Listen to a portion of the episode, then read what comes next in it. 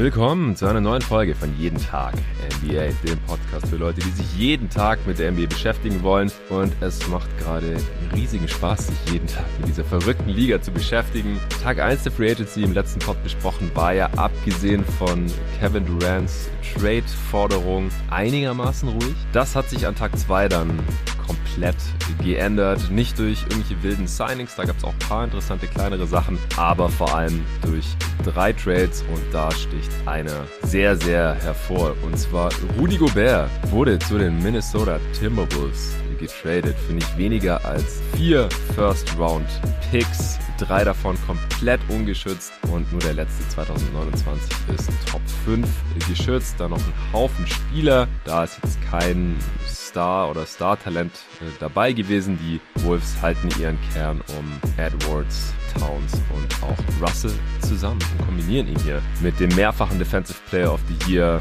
All Defense, All NBA Level Center samt Supermax Contract. Äh, total verrücktes Ding. Ich bin sehr, sehr gespannt, wie das nächste Saison aussieht und auch was mein heutiger Gast, der Gast ist eigentlich ja schon äh, völlig untertrieben bei dir, äh, Luca Cella dazu zu sagen hat. Hey Luca. Hi Jonathan. Ja, ich freue mich hier die Deals mit dir gleich zu besprechen. Yes. Äh, ich war ein bisschen geschockt, als ich es gestern gesehen habe. Vier First-Round-Picks für Rudy Warst Gobert. du da noch im Training? Nee, äh, ich habe es erst nach dem Training gesehen. Ich mhm. habe kurz auf mein, auf mein Handy geschaut und dachte echt, ich habe mich irgendwie verlesen oder so. Äh, hab's in der Kabine direkt nachgeschaut.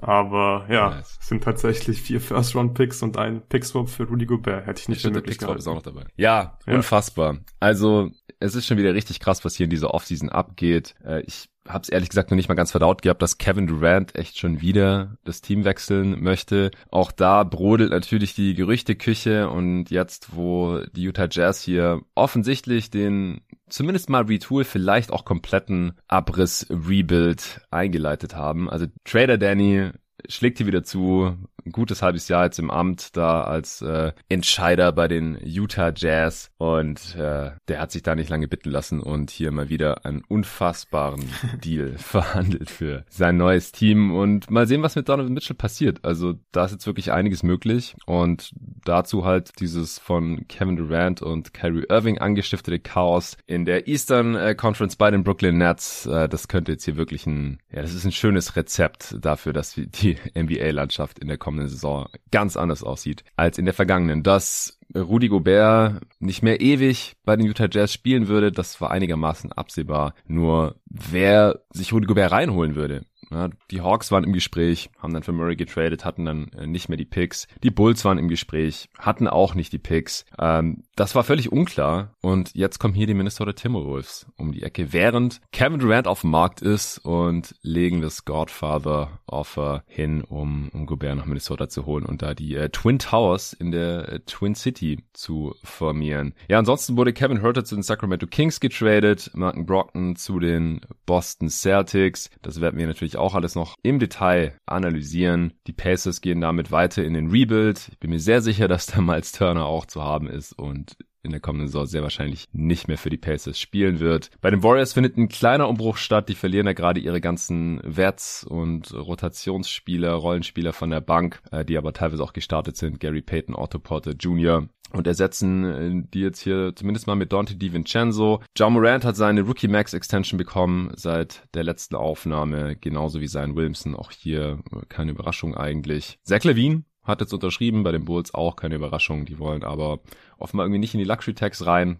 Und deswegen ist die äh, namhafteste Verstärkung für die Bulls wahrscheinlich Andre Drummond, den sie sich direkt, nachdem wir hier aufgelegt haben, gestern Morgen da noch reingeholt haben. Das war das 40. Signing in dieser Offseason. Und äh, seither, wie viel haben wir nochmal bekommen? 24, die wir heute hier besprechen. Aber wir fangen natürlich mit dem Rudy Gobert Trade an.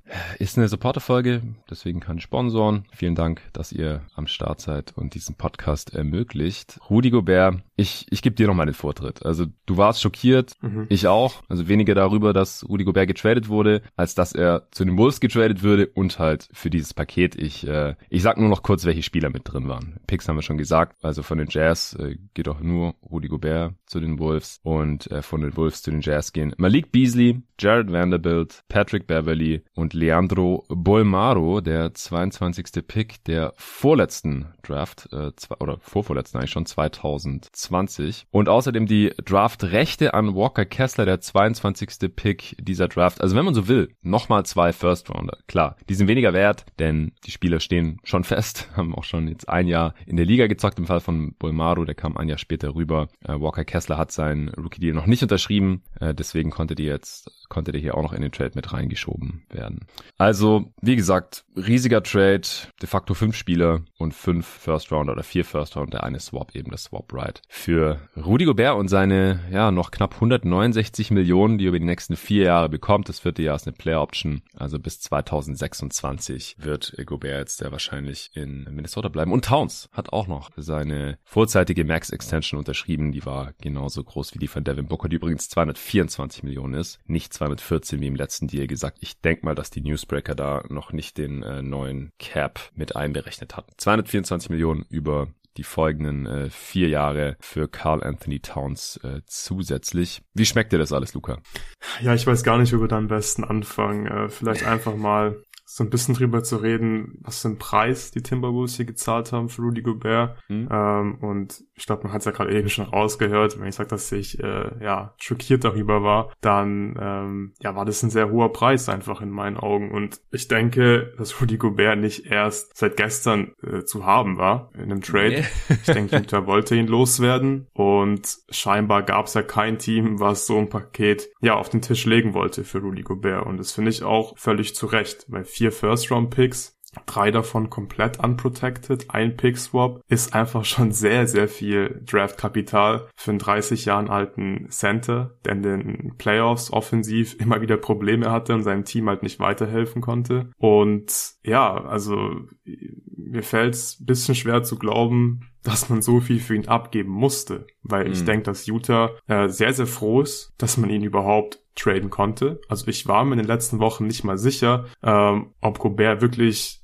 ja, also richtig, also wirklich ein positives Asset ist dass Utah vielleicht einen jungen Spieler und einen Pick bekommt, das habe ich schon so erwartet, dass irgendein Team, was so ein bisschen verzweifelt ist und unbedingt besser werden will, vielleicht ein bisschen überbezahlt für ihn. Aber vier First-Round-Picks und einen Pick-Swap finde ich schon ziemlich krass, dass sie es gemacht haben. Und man darf ja auch nicht vergessen, so die Minnesota Timberwolves, die können jetzt kein First-Round-Pick mehr traden erstmal. Und du kannst dieses Team im Prinzip Weile, ja. Nicht mehr wirklich besser machen. Also du hast halt kaum Spieler im Kader, jetzt mal abgesehen von Anthony Edwards und Carl Anthony Towns, die du halt nicht traden willst, logischerweise, die du traden kannst, damit du jetzt diesen Core um Gobert, Towns, Edwards, von mir aus kannst du noch Dilo mit reinzählen, weil den müssen sie jetzt ja verlängern im Prinzip, weil wie sollen sie ihn ersetzen? Geht ja im Prinzip nicht. Du kannst ihn auch nicht wirklich traden, weil du hast kaum mehr Assets, die du mit ihm traden kannst. Und ja, von daher finde ich es einfach viel zu teuer für Rudy Gobert. Also so, das sind so meine Gedanken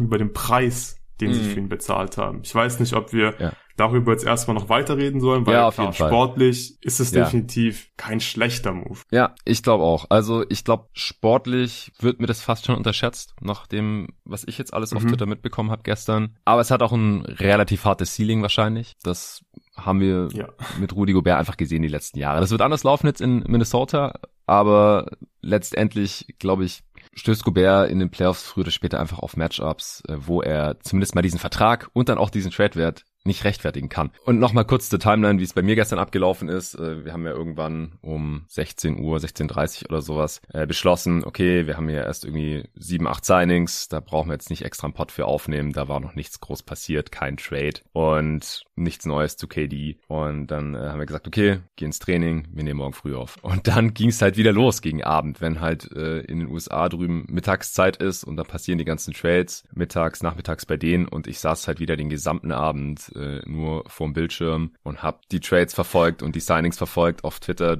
kam rein eins nach dem anderen. War eigentlich noch geiler als äh, Donnerstag auf Freitag. Es waren nicht ganz so viele Deals, aber halt allein dieser Trade, also da ging es direkt erstmal wieder eine Stunde mega rund. Auch im Supporter-Discord äh, direkt viel diskutiert das war richtig nice und vor allem es wurde halt so stückchenweise kamen die News rein. Erstmal nur Volschbomb, Rudy Gobert wird zu den Minnesota Timberwolves getradet. Alle, what? Krass, was ist der Gegenwert? Äh, dann es sind diese Spieler und First Round Picks. Und dann habe ich gedacht, hm, okay, wie viele First Rounder? davon hängt ja alles ab, weil die Spieler sind wir mal ehrlich, keiner von denen, ah, vielleicht einer, vielleicht Jared Vanderbilt oder vielleicht irgendein Team, die jetzt unbedingt Malik Beasley brauchen, die würden vielleicht einen, Late First abgeben für die, oder? Stimmst du mir dazu? Keiner von denen ist jetzt ein klarer First Round Pick Value Äquivalent davon, nee. oder? Okay. Nein.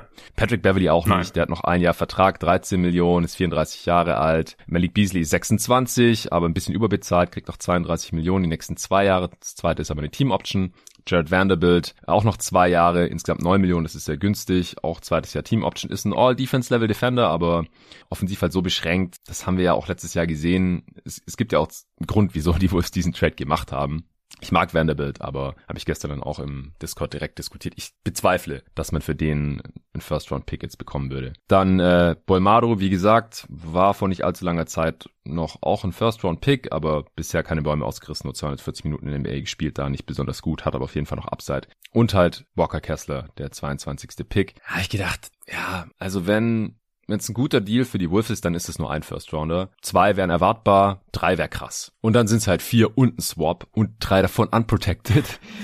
Es ist unglaublich. Also hier vielleicht nochmal für die, für die Leute, die nicht ganz auf dem Schirm haben, wie das aussieht mit der Stepien Rule und welche Picks es sind. Also als es herauskam, dass es vier Picks sind, dann war klar, welche das sind und dass alle eigentlich unprotected sein müssen, zumindest die ersten drei. Weil du darfst, du musst jede zweite Draft einen Pick haben und darfst den halt höchstens swappen. Das heißt, es war halt klar, wenn es vier sind und du darfst nur die Picks der nächsten sieben Jahre traden, du kannst die nicht protecten, weil normalerweise eine Protection funktioniert ja so, du sagst, der Pick bleibt beim Team, wenn er in Top X fällt. Ja, Top 1, Top 5, Lottery Protected, Top 20, was weiß ich. Und da muss man ja immer noch ausmachen, was passiert denn, wenn er eben in die Protection reinfällt. Und meistens wird er dann einfach aufs nächste Jahr geschoben geschoben. Und dann nochmal und nochmal und nochmal. Oder er wird zu zwei Seconds. Oder ganz selten wird er auch zu nichts. Aber darauf lassen sich die wenigsten Teams ein. Äh, denn First Rounder haben Wert. Und wenn es dann auf einmal nichts ist, dann verändert es ja den Gegenwert im Trade massiv. Deswegen, es war eigentlich klar, es ist der 23er unprotected, der 25er unprotected, der 27er unprotected und jetzt äh, noch der 29er und der ist dann Top 5 geschützt. Immerhin. Und dann noch äh, der Swap war der war der 28, ich habe es gerade nicht nochmal 28, ja. Ja, ja genau. Also da gab's gab's auch erst Diskrepanzen. Äh, John Krasinski von The Athletic, der Beatwriter von den Wolves, der hat das mit dem Swap reported. Äh, Vosch und Shams hatten das erstmal nicht. Und das war dann einfach nur dieser What the fuck Moment. Okay, die Wolves, die machen hier ein Upgrade Upgrade, dass sie sportlich besser macht. Gar keine Frage. Ich habe nicht den geringsten Zweifel, dass die Wolves in der Regular Season dominant sein werden mit diesem Core. Also, die waren letzte Saison ja schon überraschend gut, auch defensiv überraschend gut, aber mit dem Scheme halt in den Playoffs dann früher oder später auch an ihre Grenzen gestoßen und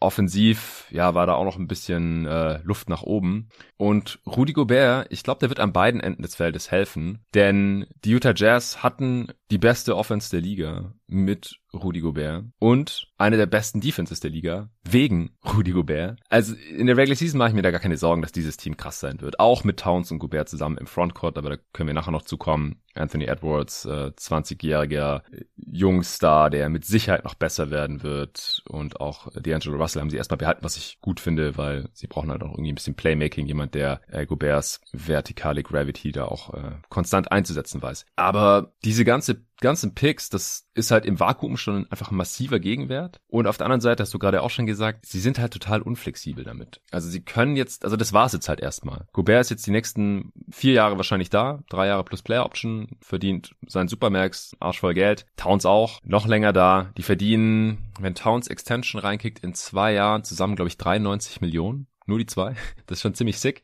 Der Cap wird weiter steigen. Deswegen ist nicht ganz so dramatisch, wie man vielleicht im ersten Moment denkt. Wir haben es ja jetzt erst gesehen, erst um 10 Prozent, was das Maximum ist, auf das sich die Liga und die Gewerkschaft geeinigt hatten. 10 Prozent Cap-Anstieg Maximum. Sonst wäre vielleicht sogar noch mehr gestiegen. Also die NBA, die hat letzte Saison Arsch voll Kohle verdient und entsprechend steigt der Salary Cap, weil das sind ja einfach nur die Liga-Einnahmen und davon dann halt äh, der Anteil, den die Spieler bekommen vom Basketball-related Income, ungefähr die Hälfte, muss an die Spieler rausgehen und das wird dann halt via Salary Cap auf die 30 Teams verteilt. Und wenn das jetzt so schon angestiegen ist, man geht auch nächstes Jahr wieder von 10 Millionen Steigerung aus im Cap, wenn das halt so weitergeht die nächsten Jahre, dann werden halt die ganzen Deals, die gerade unterschrieben wurden oder schon länger unterschrieben wurden, und Gobert schon in der vorletzten Offseason sein Supermax, die werden ja relativ dann zum Cap immer, immer weniger sein, auch wenn es natürlich immer noch so viel Geld ist. Aber relativ zum Cap ist dann nicht mehr so ein ganz großes Problem. Und 2025 dann, bevor das letzte Vertragsjahr die Player Option von Gobert reinkickt, da äh, gibt's ja dann auch den neuen TV-Deal, der höchstwahrscheinlich halt auch nochmal den Cap um einiges nach oben pushen wird. Aber trotzdem, es ist, es ist sehr viel Geld. Anthony Edwards muss irgendwann verlängert werden. D'Lo ist ein äh,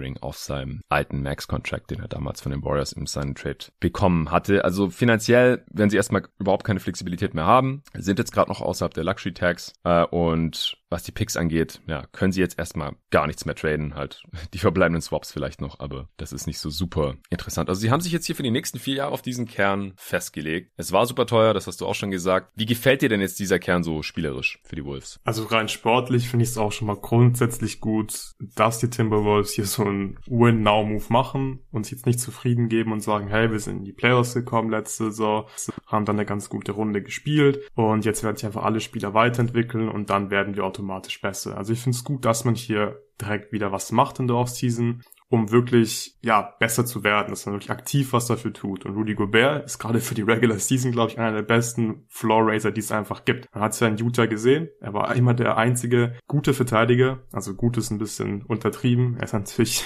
wahrscheinlich der beste Regular Season Verteidiger, hat den er meisten. Er war so viel besser als alle anderen. Ja.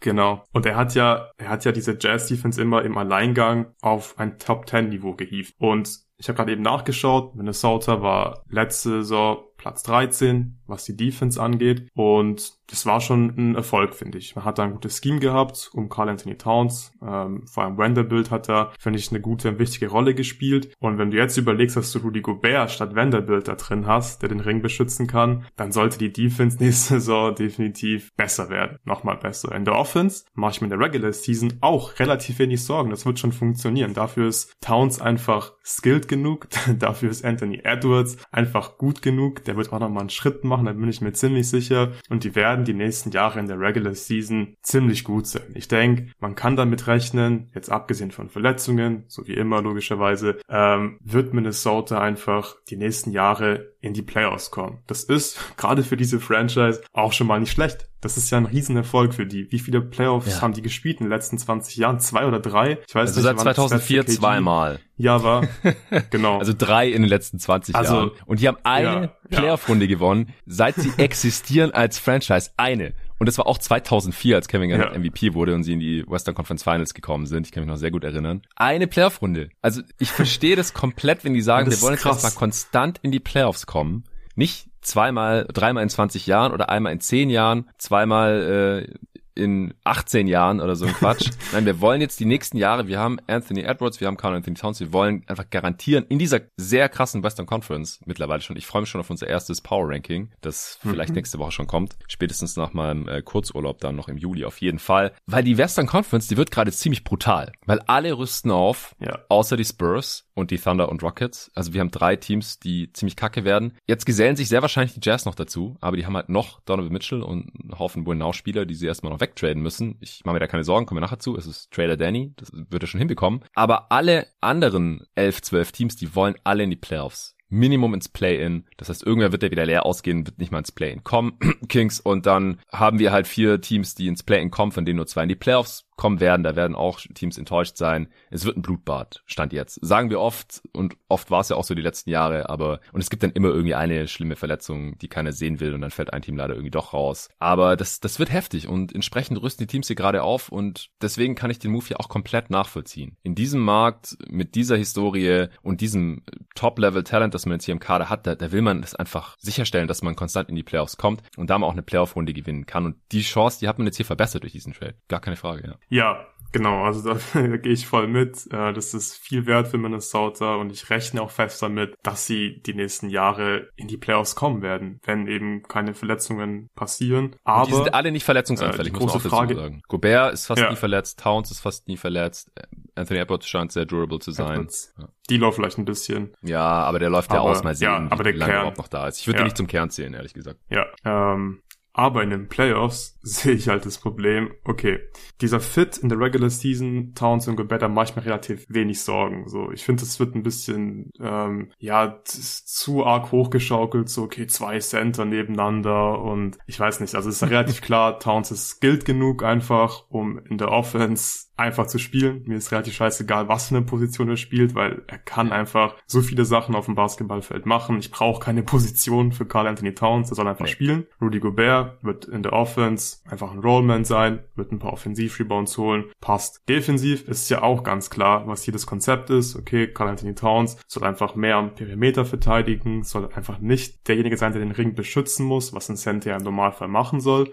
Und dafür hast du jetzt den besten Rim Protector der Liga reingeholt. Und Rudy Gobert der wird diesen Ring gut beschützen, auch in Minnesota. Aber wie sieht das Ganze in den Playoffs aus? So, auch Minnesota hat ja, hat ja immer noch viele Spiele in der Starting Lineup, nächste Saison zumindest, mit Towns und Russell vor allem, die einfach anfällig sind in der Defense, die du attackieren kannst. Also da wird es mit Sicherheit viele Blow-Bys geben. Und das kennt Gobert ja schon aus Utah. Da muss er in den Playoffs den Feuerwehrmann spielen. Muss er in der Regular Season auch, aber da ist es nicht so wichtig. Da passt das Scheme einfach. Das war perfekt in Utah. Aber spätestens in den Playoffs ist immer ein Problem geworden. Und ich rechne eigentlich auch damit, dass es jetzt in Minnesota auch ein Problem wird in den Playoffs, dass Gobert nicht alleine in den Playoffs diese Defense gegen jedes Team krass machen kann, weil sie haben ja immer noch Schwachstellen. Und ich frage mich natürlich schon, wie gut kann Carl Anthony Towns am Perimeter verteidigen. Vielleicht kann er ein ganz guter Team-Defender sein. Das ist durchaus mhm. möglich, dass er einfach konzentriert arbeitet und einfach ja Einsatz zeigt. Aber ich denke, ihn wirst du auf jeden Fall attackieren können. Und gerade Teams natürlich klein spielen können, die einfach skilled sind, die werden da schon Wege finden, um Minnesota zu attackieren. Das heißt, in der Regular Season, glaube ich, ist es ein Riesen-Upgrade in der Defense. In den Playoffs mache ich mir da schon deutlich mehr Sorgen. Und in der Offense sieht es eigentlich nicht viel anders aus. Lass mal kurz denke, noch über die Defense, Kalle, kurz über die Defense sprechen. Ja, ja. Ich gehe da mit, aber ich glaube, dass es zumindest besser ist, was da um Rudy Gobert am Perimeter verteidigt, als in Utah. Also viel schlechter geht auch nicht. Mhm. Aber ich glaube mit McDaniels, der wahrscheinlich der fünfte Starter ist, äh, stand jetzt, da hat man da einen sehr versatilen Wing Defender, der ein bisschen nach unten, ein bisschen nach oben verteidigen kann. Anthony Edwards hat da schon sehr interessante Ansätze gezeigt. Der muss sich halt auf jeden Fall committen. Towns muss sich committen zu verteidigen. Ja, und Dilo ist halt, äh, was er ist letztes Jahr in der Season war es ja auch irgendwie okay. Aber in dem System, aber in Playoffs, klar, da ist eine Schwachstelle genauso wie Towns. Mir gefällt Towns in der Rolle aber viel besser als als, einziger Big auf dem Feld, als defensiver Big, als Rim Protector. Am Wing mit seiner Mobilität, am Level vom Screen, da kann er halt was machen, er kann ein bisschen rumroamen, er ist ja schon ein defensiver Playmaker, hat einfach kein solider Rim Protector. Aber das macht halt Rudy Gobert. Also ich glaube, in der Rolle ist Towns perfekt aufgehoben, weil er letztes auch schon ähnlich mit Vanderbilt, der eigentlich der defensive Big war, neben ihm. Und jetzt haben wir da einfach Gobert, der ihn ersetzt und halt der Beste ist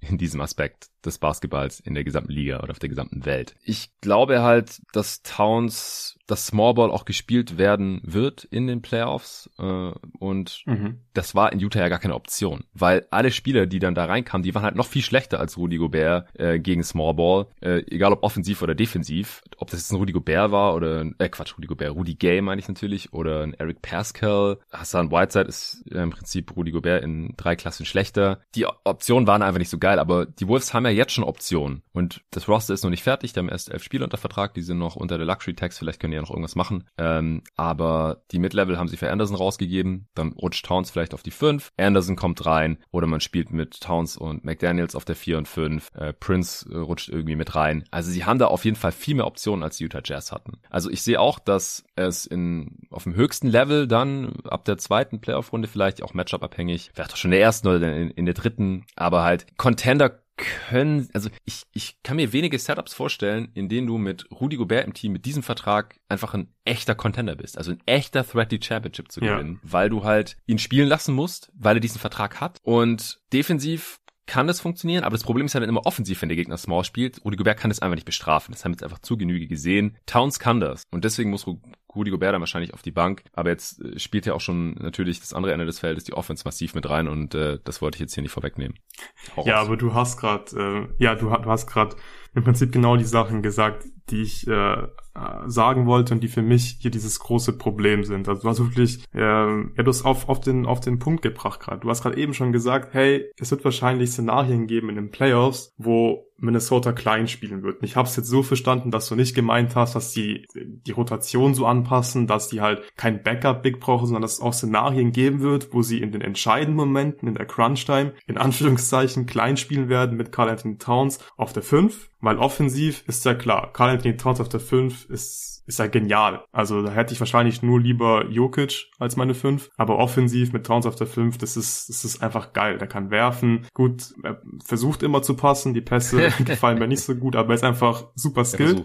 Und es, ja, und du hast einfach viele Möglichkeiten, wenn du so einen Stretch Big hast, der eben nicht nur werfen kann, sondern noch einiges mehr drauf hat, weil er so skilled ist. Deswegen denke ich, wird es Szenarien geben, wo es einfach Sinn macht, mit der Offense zu gehen und mit Towns auf der 5 zu spielen und dafür halt dann schlechter in der Defense zu sein und Gobert auf die Bank zu setzen, weil er einfach in der Offense in den Playoffs ja nicht so viel machen kann und dann teilweise dem Team schon fast ein bisschen wehtut, weil er einfach kein Faktor sein kann. Und das ist für mich das mhm. Problem. Ich finde, du kannst nicht einen Spieler dir reinholen, der in den nächsten Jahren fast 170 Millionen, in den, also in den nächsten vier Jahren 170 Millionen verdienen wird, eine Player Option hat und dafür tradest du vier First Round Picks, davon sind drei unprotected, ein First Round Swap für einen Spieler, wo ich wahrscheinlich jetzt Geld drauf wetten würde, dass er eben in entscheidenden Momenten in den Playoffs hin und wieder auf der Bank sitzen wird. Und ich finde, das ist einfach zu viel. Das ist zu viel. Ich find's cool, diesen Move generell zu machen, Gobert reinzuholen. Du wirst besser in den Playoffs. Es ist cool für Minnesota in die Playoffs zu kommen, da fast schon so eine Playoff-Garantie zu haben. Aber ich kann diesen Preis nicht nachvollziehen, weil Gobert ist für mich nicht dieser Spieler,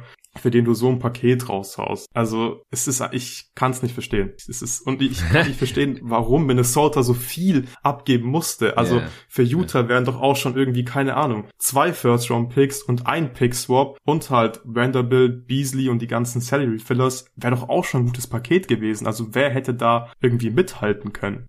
Ja. Ich sehe da eigentlich kein Team und das finde ich halt so krass. Also können schon, aber wollen. Also es gibt noch ein paar Teams, ja. die halt auch ähnlich viele Firsts überhaupt haben und dann halt äh, ähnliches Spielermaterial als als Filler mit so ja anderthalb interessanten jungen Spielern. Er hätten rüberschicken können, aber wollte halt niemand aus wahrscheinlich aus den genannten Gründen. Ja. Einfach die Kombination aus Rudy Goberts Unzulänglichkeiten in den Playoffs, in High-Leverage-Situationen, in Kombination mit seinem Supermax-Stil. Ich verstehe schon, warum die Wolves das gemacht haben. Also haben wir ja gerade schon besprochen. Ne? Die wollen in die Playoffs konstant. Und ich finde es auch irgendwie, hast du ja eingangs auch erwähnt, cool, dass sie jetzt nicht sagen, ah ja, Anthony Edwards ist erst 20, äh, Towns ist 25. Wir lassen jetzt einfach mal so ein bisschen weiterlaufen und, und wird schon irgendwie werden sondern dass der junge Anthony Edwards, der echt eines der interessantesten Talente dieser Liga ist, jetzt direkt halt mit einem Team zocken wird, in dem es um was geht. Und, darf man auch nicht unterschlagen, in vier Jahren dann, wenn Gobert 34 ist und sein Vertrag ausläuft, dann kann man um Anthony Edwards einfach retoolen. Der ist ja immer noch Pre-Prime, Cat ist dann mitten in seiner Prime, auch noch unter Vertrag. Das Problem ist halt nur, dass man dann trotzdem bis 2029 halt keine Firsts hat. Äh, also 2026 läuft Gobert aus und da muss man halt sehen, wo man steht, aber der nächste First Rounder, den sie traden können, ist ja 2031 dann. Also dann auch erst in fünf Jahren. Und das äh, schränkt die Flexibilität einfach massiv ein. Also ich finde es auch zu teuer, keine Frage. Auch wie gesagt, die Frage, gegen wen hat man, gegen wen hat man hier geboten? Also gegen wen man geboten hat, weiß man, weil hast du äh, Vucevic's äh, Tweet mitbekommen gestern? Äh, nee, Vucevic? was hat er getweetet? Der hat kurz nach dem Deal, als natürlich alle total ausgerastet sind, inklusive einiger NBA-Spieler auf Twitter, hat er geschrieben, ah ja, gut, dass äh, mein Angebot für das Haus in Salt Lake City abgelehnt wurde. also die scheinen schon nah dran gewesen zu sein. Also die Spieler wurden schon unterrichtet offensichtlich. Wutsch hat sich schon nach einem mhm. Haus in Utah umgeguckt. So nah waren die Bulls da dran. Ich habe dann auch direkt äh, kommentiert, Arne markiert, äh, Dodge the Bullet, also nochmal knapp äh, diesem Desaster entkommen, weil äh, die Bulls hätten ja auch alle verbleibenden Picks traden müssen und die haben den Blazers First Rounder, wahrscheinlich Vucevic, also safe im Deal und dann vielleicht noch irgendwie Kobe White und Patrick Williams oder sowas wäre wahrscheinlich das Paket gewesen. Und das wäre auch schon teuer gewesen, aber nicht so teuer wie, wie dieses Paket jetzt hier. Also wenn man halt auch mal vergleicht, andere Spieler, die ein ähnlichen, ähnliches Paket äh, erfordert haben, Paul George zum Beispiel. Die Clippers haben auch alle Future Firsts rausgehauen und äh, einige Swaps und SGA klar, Paul George war pre-prime, der hat ein wertvolleres Skillset und natürlich war Kawhi Leonard, fucking Kawhi Leonard an diesen mhm. Deal gebunden. Da hauste natürlich alles raus und noch mehr. Aber wie gesagt, Paul George war jünger und du hast halt einen Instant Contender da gehabt, ohne Ceiling ohne Einschränkungen. Also gut, die Einschränkung ist, Kawhi sollte halt mal irgendwie fit bleiben, Paul George am besten auch.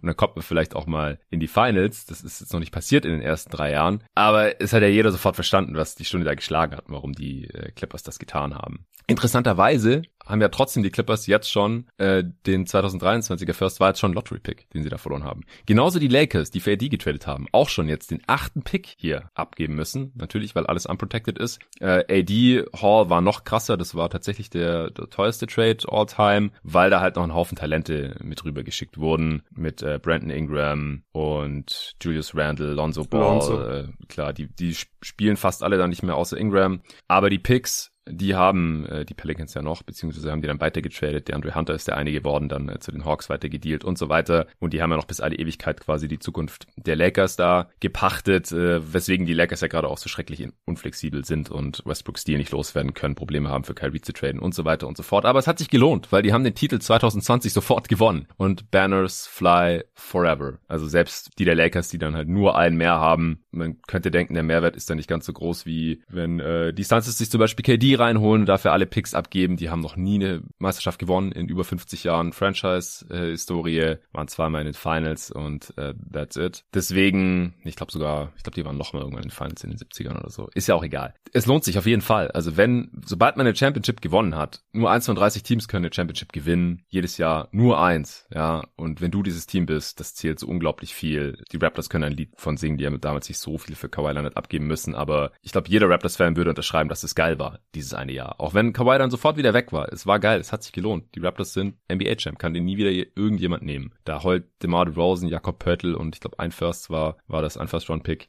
Heult da keiner eine Träne nach und sagt, oh, war nur ein Jahr Kawhi Leonard. Deswegen, es ist halt meistens, sind es, sind die Spiele, diese Pakete dann schon wert oder man kann es irgendwie nachvollziehen. In dem Fall fällt es mir halt schwer, weil es halt so gedeckelt ist. Ich kann mir einfach nicht vorstellen, dass die Wolves mit diesem Team in die Finals kommen. Außer Anthony Edwards, also ich erwarte echt viel von dem Typ. Aber außer der wird jetzt innerhalb der nächsten vier Jahre noch besser, als ich jetzt gerade denke. Also safe Top 5 Spieler oder sowas, obwohl der dann erst 23, 24 ist. Dann kannst du vielleicht auch mit Rudy Gobert, der dann in der Crunch-Time oft von der Bank aus zuschauen muss, in die Finals kommen. Das kann vielleicht irgendwie sein. Aber das hängt ja an Anthony Edwards und, und nicht an Rudy Gobert. Von daher, ich, ich stimme dir dazu. Also für die Regular Season, ich sehe da kein Problem. Auch was ich gestern gelesen habe, ja. Ah, oh, Carl Towns, das wird viel zu eng da im Post, der will doch aufposten und da steht Rudy Gobert rum oder sein Defender kann dann da einfach äh, absinken. Ey, Towns ist kein Post-Up-Spieler. Wenn der nicht mehr, wenn er nie wieder aufposten kann, wäre das überhaupt nicht schlimm. Der hat letzte Saison 15% Frequency gehabt laut NBA.com, was die Post-Ups angeht. Äh, das ist keine Ahnung. Äh, also ich weiß nicht, wieso NBA.com hier keine Nummerierung drin hat seit Jahr und Tag. Also Platzierung, Rankings sozusagen. Aber ich würde schätzen, es sind mindestens 30, 35 Spieler, die öfter aufposten. Und die Hälfte der Liga macht das effizienter als Carl Towns. Der ist im 49. Percentile. Das ist echt schlecht. Der sollte nicht aufposten. Post-Ups sind sowieso nur für eine Handvoll Spieler effiziente Halfcourt Offense. Embiid, Jokic, noch ein, zwei andere. That's it. Cat gehört nicht dazu. Äh, Gobert natürlich auch nicht. Also es wird einfach keine Post-Up-Offense geben. Und bei allem anderen Deswegen hat die, die, haben die Jazz ja auch so eine krasse Offense gehabt. Du kannst halt schlecht von Gobert wegrotieren, weil der bekommt sofort den Lob und slammt das Ding rein. Das kann der. Der zieht da ständig zwei Defender und deswegen haben die Wolves ja, äh, die Jazz natürlich, die letzten Jahre immer so eine krasse Offense gehabt, weil es fallen unendlich viele offene Dreier dabei ab. Oder Easy Drives. Äh, bisher halt für Donovan Mitchell und Co. Jetzt dann für Towns und Anthony Edwards und D'Angelo Russell, der keinen geilen Drive hat. Aber Towns, also vorhin hast du gesagt, hast so ein geiler Offensivspieler, der ist ja auch so ein heftiger Slasher Catcher für einen Big. Der hat so einen guten mhm. Drive. Also das Problem ist ja, du musst auf ihn drauf. Ne? Steven Adams kann ein Lied von singen. Du musst auf ihn drauf gehen am Perimeter oder er schießt einfach über dich drüber mit seinem komischen Setshot. Er haut die alle rein. Also Best Shooting Big of All Time ist übertrieben, aber er ist wahrscheinlich der beste Dreierschütze All Time bei den Bigs, weil vorher noch nie einer in dem Volumen diese Würfe genommen hat und so getroffen hat. Und wenn du zu weit, zu nah auf ihn drauf gehst, dann sein Handle und sein Antritt ist gut genug und seine Athletik, dann zieht er einfach von, an dir vorbei und geht in die Zone rein. Also es wird vielleicht offensiv nicht so effizient wie sein könnte, wenn du Anthony Edwards und Cat und einfach nur drei Knockdown-Shooter neben denen hast in der Regular Season. Aber ich glaube, es wird sehr, sehr gut werden. Äh, weil, wie gesagt, Goberts vertikale Spacing, seine Gravity, die er da hat als Rollman, äh, auch sein Offensiv-Rebounding, seine Picks, also ja, Ich glaube, wir sind alle froh, dass wir nie wieder was von irgendwelchen Jazz-Fans und äh, Beatwritern hören müssen über Rudy Goberts Screen Assists, aber das kommt ja nicht von ungefähr. Ja, er ist einfach ein krasser Screener. Also der hat positiven Impact in der Regular Season am offensiven Ende. Das Problem ist nur, wenn der Gegner Five Out spielt und der defensive Impact dadurch minimiert wird und er es auf der anderen Seite nicht bestrafen kann, dann ist es halt ein net negative und dann verliert man halt in den Playoffs öfter als man gewinnt, zumindest die, die letzten Jahre. Aber das haben wir ja auch schon besprochen, dass wir das mit den Wolves jetzt hier als nicht so ein großes Problem sehen, wie es noch bei den Jazz der Fall war. Also die Wolves sind deutlich besser, aber es war schon sehr teuer. Ja. ja schauen wir uns noch die Jazz-Seite an oder hast du noch was zu den Wolves?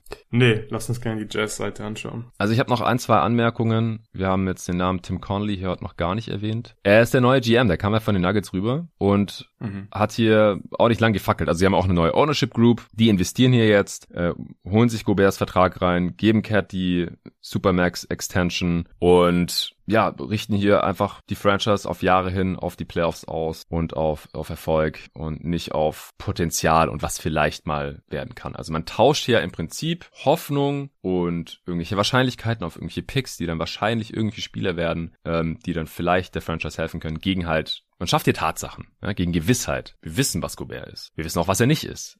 aber wir wissen es eben. Und das wird gut sein, die nächsten Jahre. Wie gut werden wir sehen, aber es wird gut sein. Äh, interessanterweise hat Conley ja nicht nur ein hohes Gehalt bekommen von den Timberwolves, um ihn von den Denver Nuggets loszueisen, sondern auch Anteile an der Franchise. Und die werden jetzt auch steigen. Also es ist auch ein interessanter Case jetzt zu gucken, was macht ein GM? Also da gibt's ja oft diese Dynamiken, irgendwie Bredouillen, in die die GMs äh, da reinkommen, wenn ihr Vertrag nicht mehr so lang ist. Oder die, die traden Picks in sechs, sieben Jahren, ja, was Conley hier jetzt auch gemacht hat, und denken, ey, wenn's hier schief läuft die nächsten zwei, drei Jahre, werde ich eh gefeuert. Also lieber jetzt raushauen und den Core, den wir jetzt haben, auf Sicht maximieren. Und bei Conley kommt jetzt halt noch dazu, dass die Franchise jetzt sicher mehr wert werden wird und das fließt ja dann auch in, in seinen Geldbeutel beziehungsweise in sein Vermögen. Äh, dann Hast du, hast du das auf dem Schirm, von wem Gobert damals gepickt wurde, 2013? Ja, ja, klar. Ja. ja, von Tim Conley. Ja, von, von den Denver Nuggets. Tim Conley an 27. Genau. Und weißt du, was sie mit dem Pick gemacht haben? Die haben ihn verkauft. Das war dann wahrscheinlich der letzte First-Round-Pick, äh, der verkauft wurde, habe ich gehört. Exakt. Ja. Seitdem wurde nie wieder ein First-Round-Pick einfach nur für Cash abgegeben. Das gab es früher öfter. Ja. Das wird einfach nicht mehr gemacht mittlerweile. Also abschließend für die Wolves mein Fazit. Mit Towns und vor allem dem Spieler, nach dem Anthony Edwards jetzt hier noch zwei Saisons aussieht, muss man eigentlich das Ziel Contender verfolgen. Meiner Philosophie nach. Und das sehe ich jetzt halt durch diesen Move eher nicht, aus genannten Gründen. Aber wie gesagt, eine Marke wie Minnesota kann ich schon irgendwie nachvollziehen, dass das Ziel halt erstmal ist, sich als starkes Regular Season Teams etablieren und möglichst jedes Jahr in die Playoffs zu kommen. Und da wird's dann halt interessant. Es wird vom Matchup abhängen, auch davon, inwiefern sich Towns und vor allem Anthony Edwards noch weiterentwickeln können die nächsten Jahre, wie dann da der Erfolg aussehen kann. Also wie gesagt, Contender sehe ich jetzt noch nicht ganz. Aber auch eine Runde mal wieder zu gewinnen, die zweite in der Franchise-Historie, das hätte ja auf jeden Fall einen sehr großen Wert. Also so ist so ein bisschen mal wieder willkommene Realität. Nicht alle Teams müssen unbedingt Contender werden, wollen Contender werden, können Contender werden. Hatten wir auch mit den Knicks erst jetzt wieder mit, mit dem Bronson-Signing. Ja, und Towns Towns und vor allem Ants sind ja auch jung genug, um dann halt 2026 irgendwie zu retoolen, auch, auch wenn die Assets äh, dafür jetzt einfach sehr dünn aussehen bis in die 2030er Jahre. Aber ich fand's auch, ich fand's auch, ja, eigentlich ist traurig, nicht witzig, aber einen guten Punkt von John Hollinger, der gestern einen Artikel von der New York Times über den äh, Klimawandel beziehungsweise die Klimakatastrophe, muss man es ja eigentlich nennen, retweetet hat und dazu äh, geschrieben hat. Ich würde meine 2029er First Rounder auch wegtraden, weil die werden wir vielleicht eh nicht mehr benutzen können, wenn es so weitergeht mit der Erde. Kommen wir zur Seite der Jazz. Trader Danny schlägt mit voller Wucht zu und äh, holt hier wahrscheinlich die, die Abrissbirne raus. Oder erstmal das vielleicht vorweg. Riecht's für dich jetzt nach einem vollen Full-Scale-Rebuild mit Donovan Mitchell Trade oder glaubst du an einen Retool? Also ehrlich gesagt kann ich gerade nur an das Windhouse-Video denken, weil er hat ja natürlich schon ganz früh gesehen, dass da irgendwas los ist in Utah. Bei ah, dem Royce so Young das hat Trade. Er so gemacht. so geil. ja. Er hat Aber äh, kurz, kurz für die Hörer, die ja. es noch nicht gesehen haben man findet es überall auf Twitter oder YouTube. Gibt einfach einen äh, Windhorst, Utah Jazz, äh, ESPN, irgendwie sowas.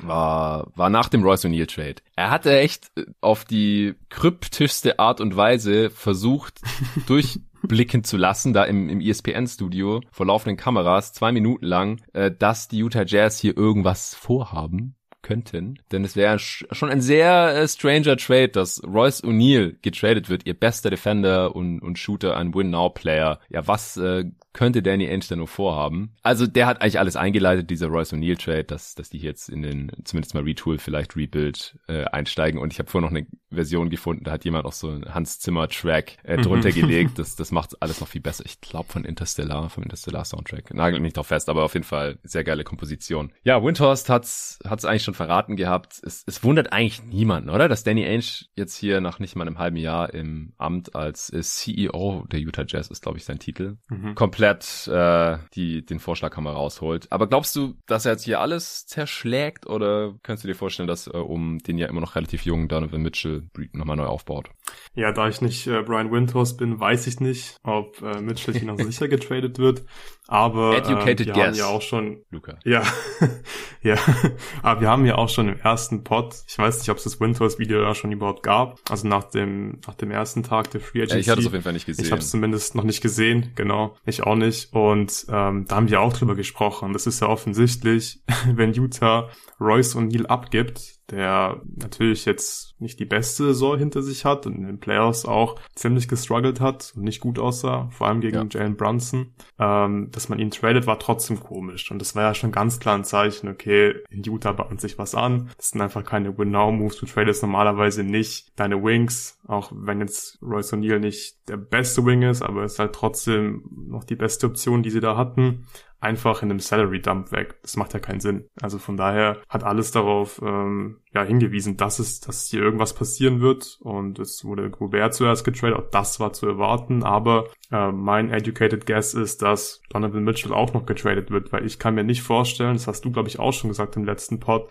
dass Donovan Mitchell jetzt Bock hat, ich weiß nicht, mit Malik Beasley und Patrick Beverly in Utah zu zocken. Ich glaube, er hat generell nicht so viel Bock, die nächsten fünf, sechs Jahre in Utah zu zocken. Ja. Es gibt ja auch schon seit längerem Gerüchte, dass Miami an ihm dran ist, dass New York an ihm dran ist und ich glaube, es ist jetzt einfach an der Zeit, dass äh, Donovan Mitchell getradet wird und ich kann mir sehr gut vorstellen, dass es noch in dieser Offseason passieren wird. Und es, ja. finde ich, macht es auch nicht so super viel Sinn, um ihn jetzt so krass zu retoolen, weil er wird nicht langfristig in Utah bleiben. Also früher oder später wird er gehen und er hat ja auch eine Player Option in seinem Vertrag. Das heißt, du hättest auch nicht so super viel Zeit, um hier wirklich äh, ja geduldig einen guten Rebuild zu machen und ein gutes Team und Donovan Mitchell zu bauen, weil er kann. Äh, 2025. Er hat, genau, 2025 hat er eine Early Termination und ja, dann, dann könnte er eben schon in drei Jahren Free Agent werden. Das ist einfach sehr wenig Zeit in der NBA, finde ich. Man unterschätzt das fast schon immer so ein bisschen, wie schnell drei Jahre vorbeigehen in der NBA. Und das heißt, nach mhm. zwei Jahren könnte er schon sagen, hey, ich will einen Trade, ich habe noch ein Jahr Vertrag. Deswegen glaube ich, macht es mehr Sinn, ihn jetzt schon zu traden. Und ja, der, der, der Gobert-Trade war ja auch schon so gut. Du hast jetzt schon echt gute Assets bekommen. Für Donovan Mitchell wirst du mit Sicherheit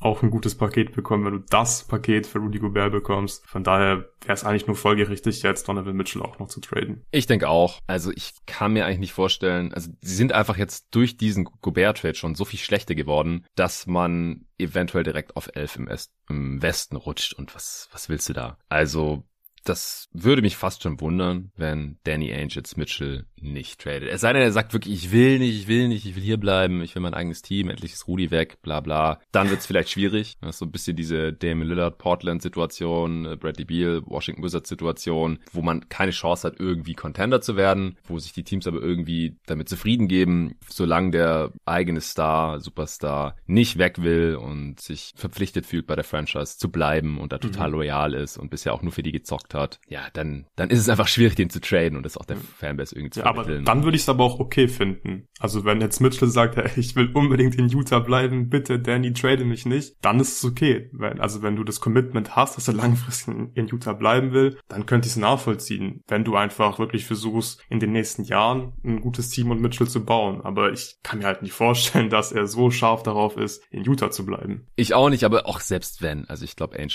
gibt einen Fick drauf, ganz ehrlich. Also der hat Paul Pierce weggetradet, äh, Garnett, äh, Isaiah Thomas, Mann. Ey, der Typ der macht einfach das, was er für richtig hält, um irgendwie einen Content aufzubauen. Und das hat er schon mehrfach bewiesen in Boston zweimal. Der kennt da nix. Und natürlich, es hieß dann erstmal, ja, Utah plant äh, Donovan Mitchell zu halten. Ja, klar. Also wer jetzt auch ja, was sollen sie sagen, würden, jetzt? Mitchell ist zu haben, dann sinkt ja sein Preis direkt mal um ein, zwei Picks oder sowas. Jetzt ist halt nur die große Frage, wohin? Du hast gerade schon Destinations genannt. Die Heat haben aber eigentlich kaum Picks und außer Bam auch kaum Spieler, die sie jetzt irgendwie wegschicken könnten, die das andere Team ist total geil findet. Wenn Bam weg ist, dann macht es wieder keinen Sinn für einen Mitchell zu traden, weil die auf derselben Timeline sind. Butler wird nicht getradet. Also wird schwierig, nicht ausgeschlossen, aber schwierig. Gestern dann auf Twitter habe ich direkt ein bisschen rumspekuliert, weil da auch dann äh, Nachfragen kamen, Kommentare kamen zu meinen Tweets zum Gobert-Trade. Was machen die Jazz jetzt? Ich könnte mir irgendwie vorstellen, dass die Aiton aufnehmen würden und den KD-Trade damit äh, zu den Suns erleichtern würden. Also irgendwie Aiton seinen Trade, dafür dann wenig Assets, aber halt irgendwelche Assets zu den Suns und die dann halt äh, zu den Nets zusammen mit dem Suns-Paket, das wir im letzten Pod hier schon besprochen haben und äh, dass das den Netz dann irgendwie reicht für äh, KD. Oder aber Mitchell will eh weg, will nach äh, New York City, dann könnte man den eventuell, also ist auch in New York geboren, äh, in Elmsford, könnte man den direkt eventuell nach äh, Brooklyn schicken, quasi als KD-Ersatz. Hier haben wir wieder das Problem, dass dann Ben Simmons weg müsste, weil die halt beide Designated äh, Rookie Extension damals bekommen haben. Gleiches Ding wie mit Bam und übrigens auch Devin Booker, aber wie gesagt, der geht eh nicht zu den Nets. Könnte ich mir irgendwie vorstellen. Ansonsten die Knicks, die haben jetzt auch sehr viele First Rounder ähm, nach ihren Moves da um den Draft herum. Ja, was wäre Salary Gegenwert, würden sie zusammenkratzen können. Randall hat Ainge vielleicht auch keinen Bock drauf, aber im Rebuild wäre das jetzt auch nicht so super schlimm, den da irgendwie erstmal aufzunehmen, zu absorbieren. Kannst du dir da irgendwie sowas vorstellen oder klingt es für dich jetzt irgendwie zu abgefahren? Siehst du irgendwelche großen Stolpersteine? Bei den Knicks jetzt? Egal, Knicks, Nets, ja. Heat, Three-Team-Trade, ja, also Netz kann ich mir eigentlich nicht vorstellen. Ich kann mir KD auch einfach nicht in Utah vorstellen. Und das, nee, nee, also, ich meinte KD nach Phoenix. Mitchell nach. Ach so, ach so, ja. ja. Aiton nach ja, Utah. Das ja, das könnte ich mir natürlich schon vorstellen. Auch generell einfach nur, ähm, dass, dass Aiden in Utah irgendwie landet, ist schon möglich. Aber ich glaube, das ist, ja, die Chancen jetzt nicht so super hoch. ich glaube auch nicht, dass Ainge jetzt irgendwie geil auf Aiton ist. Nee, ist auch nicht so also, der Spielertyp, nein, also auf den er in Boston ja. irgendwie viel Wert gelegt hätte oder so. Es gibt ja diese, gab neulich diese Gerüchte, dass äh, Wutsch mehrfach fast in Boston mhm. gelandet wäre. Ich kann das irgendwie nicht so ganz glauben.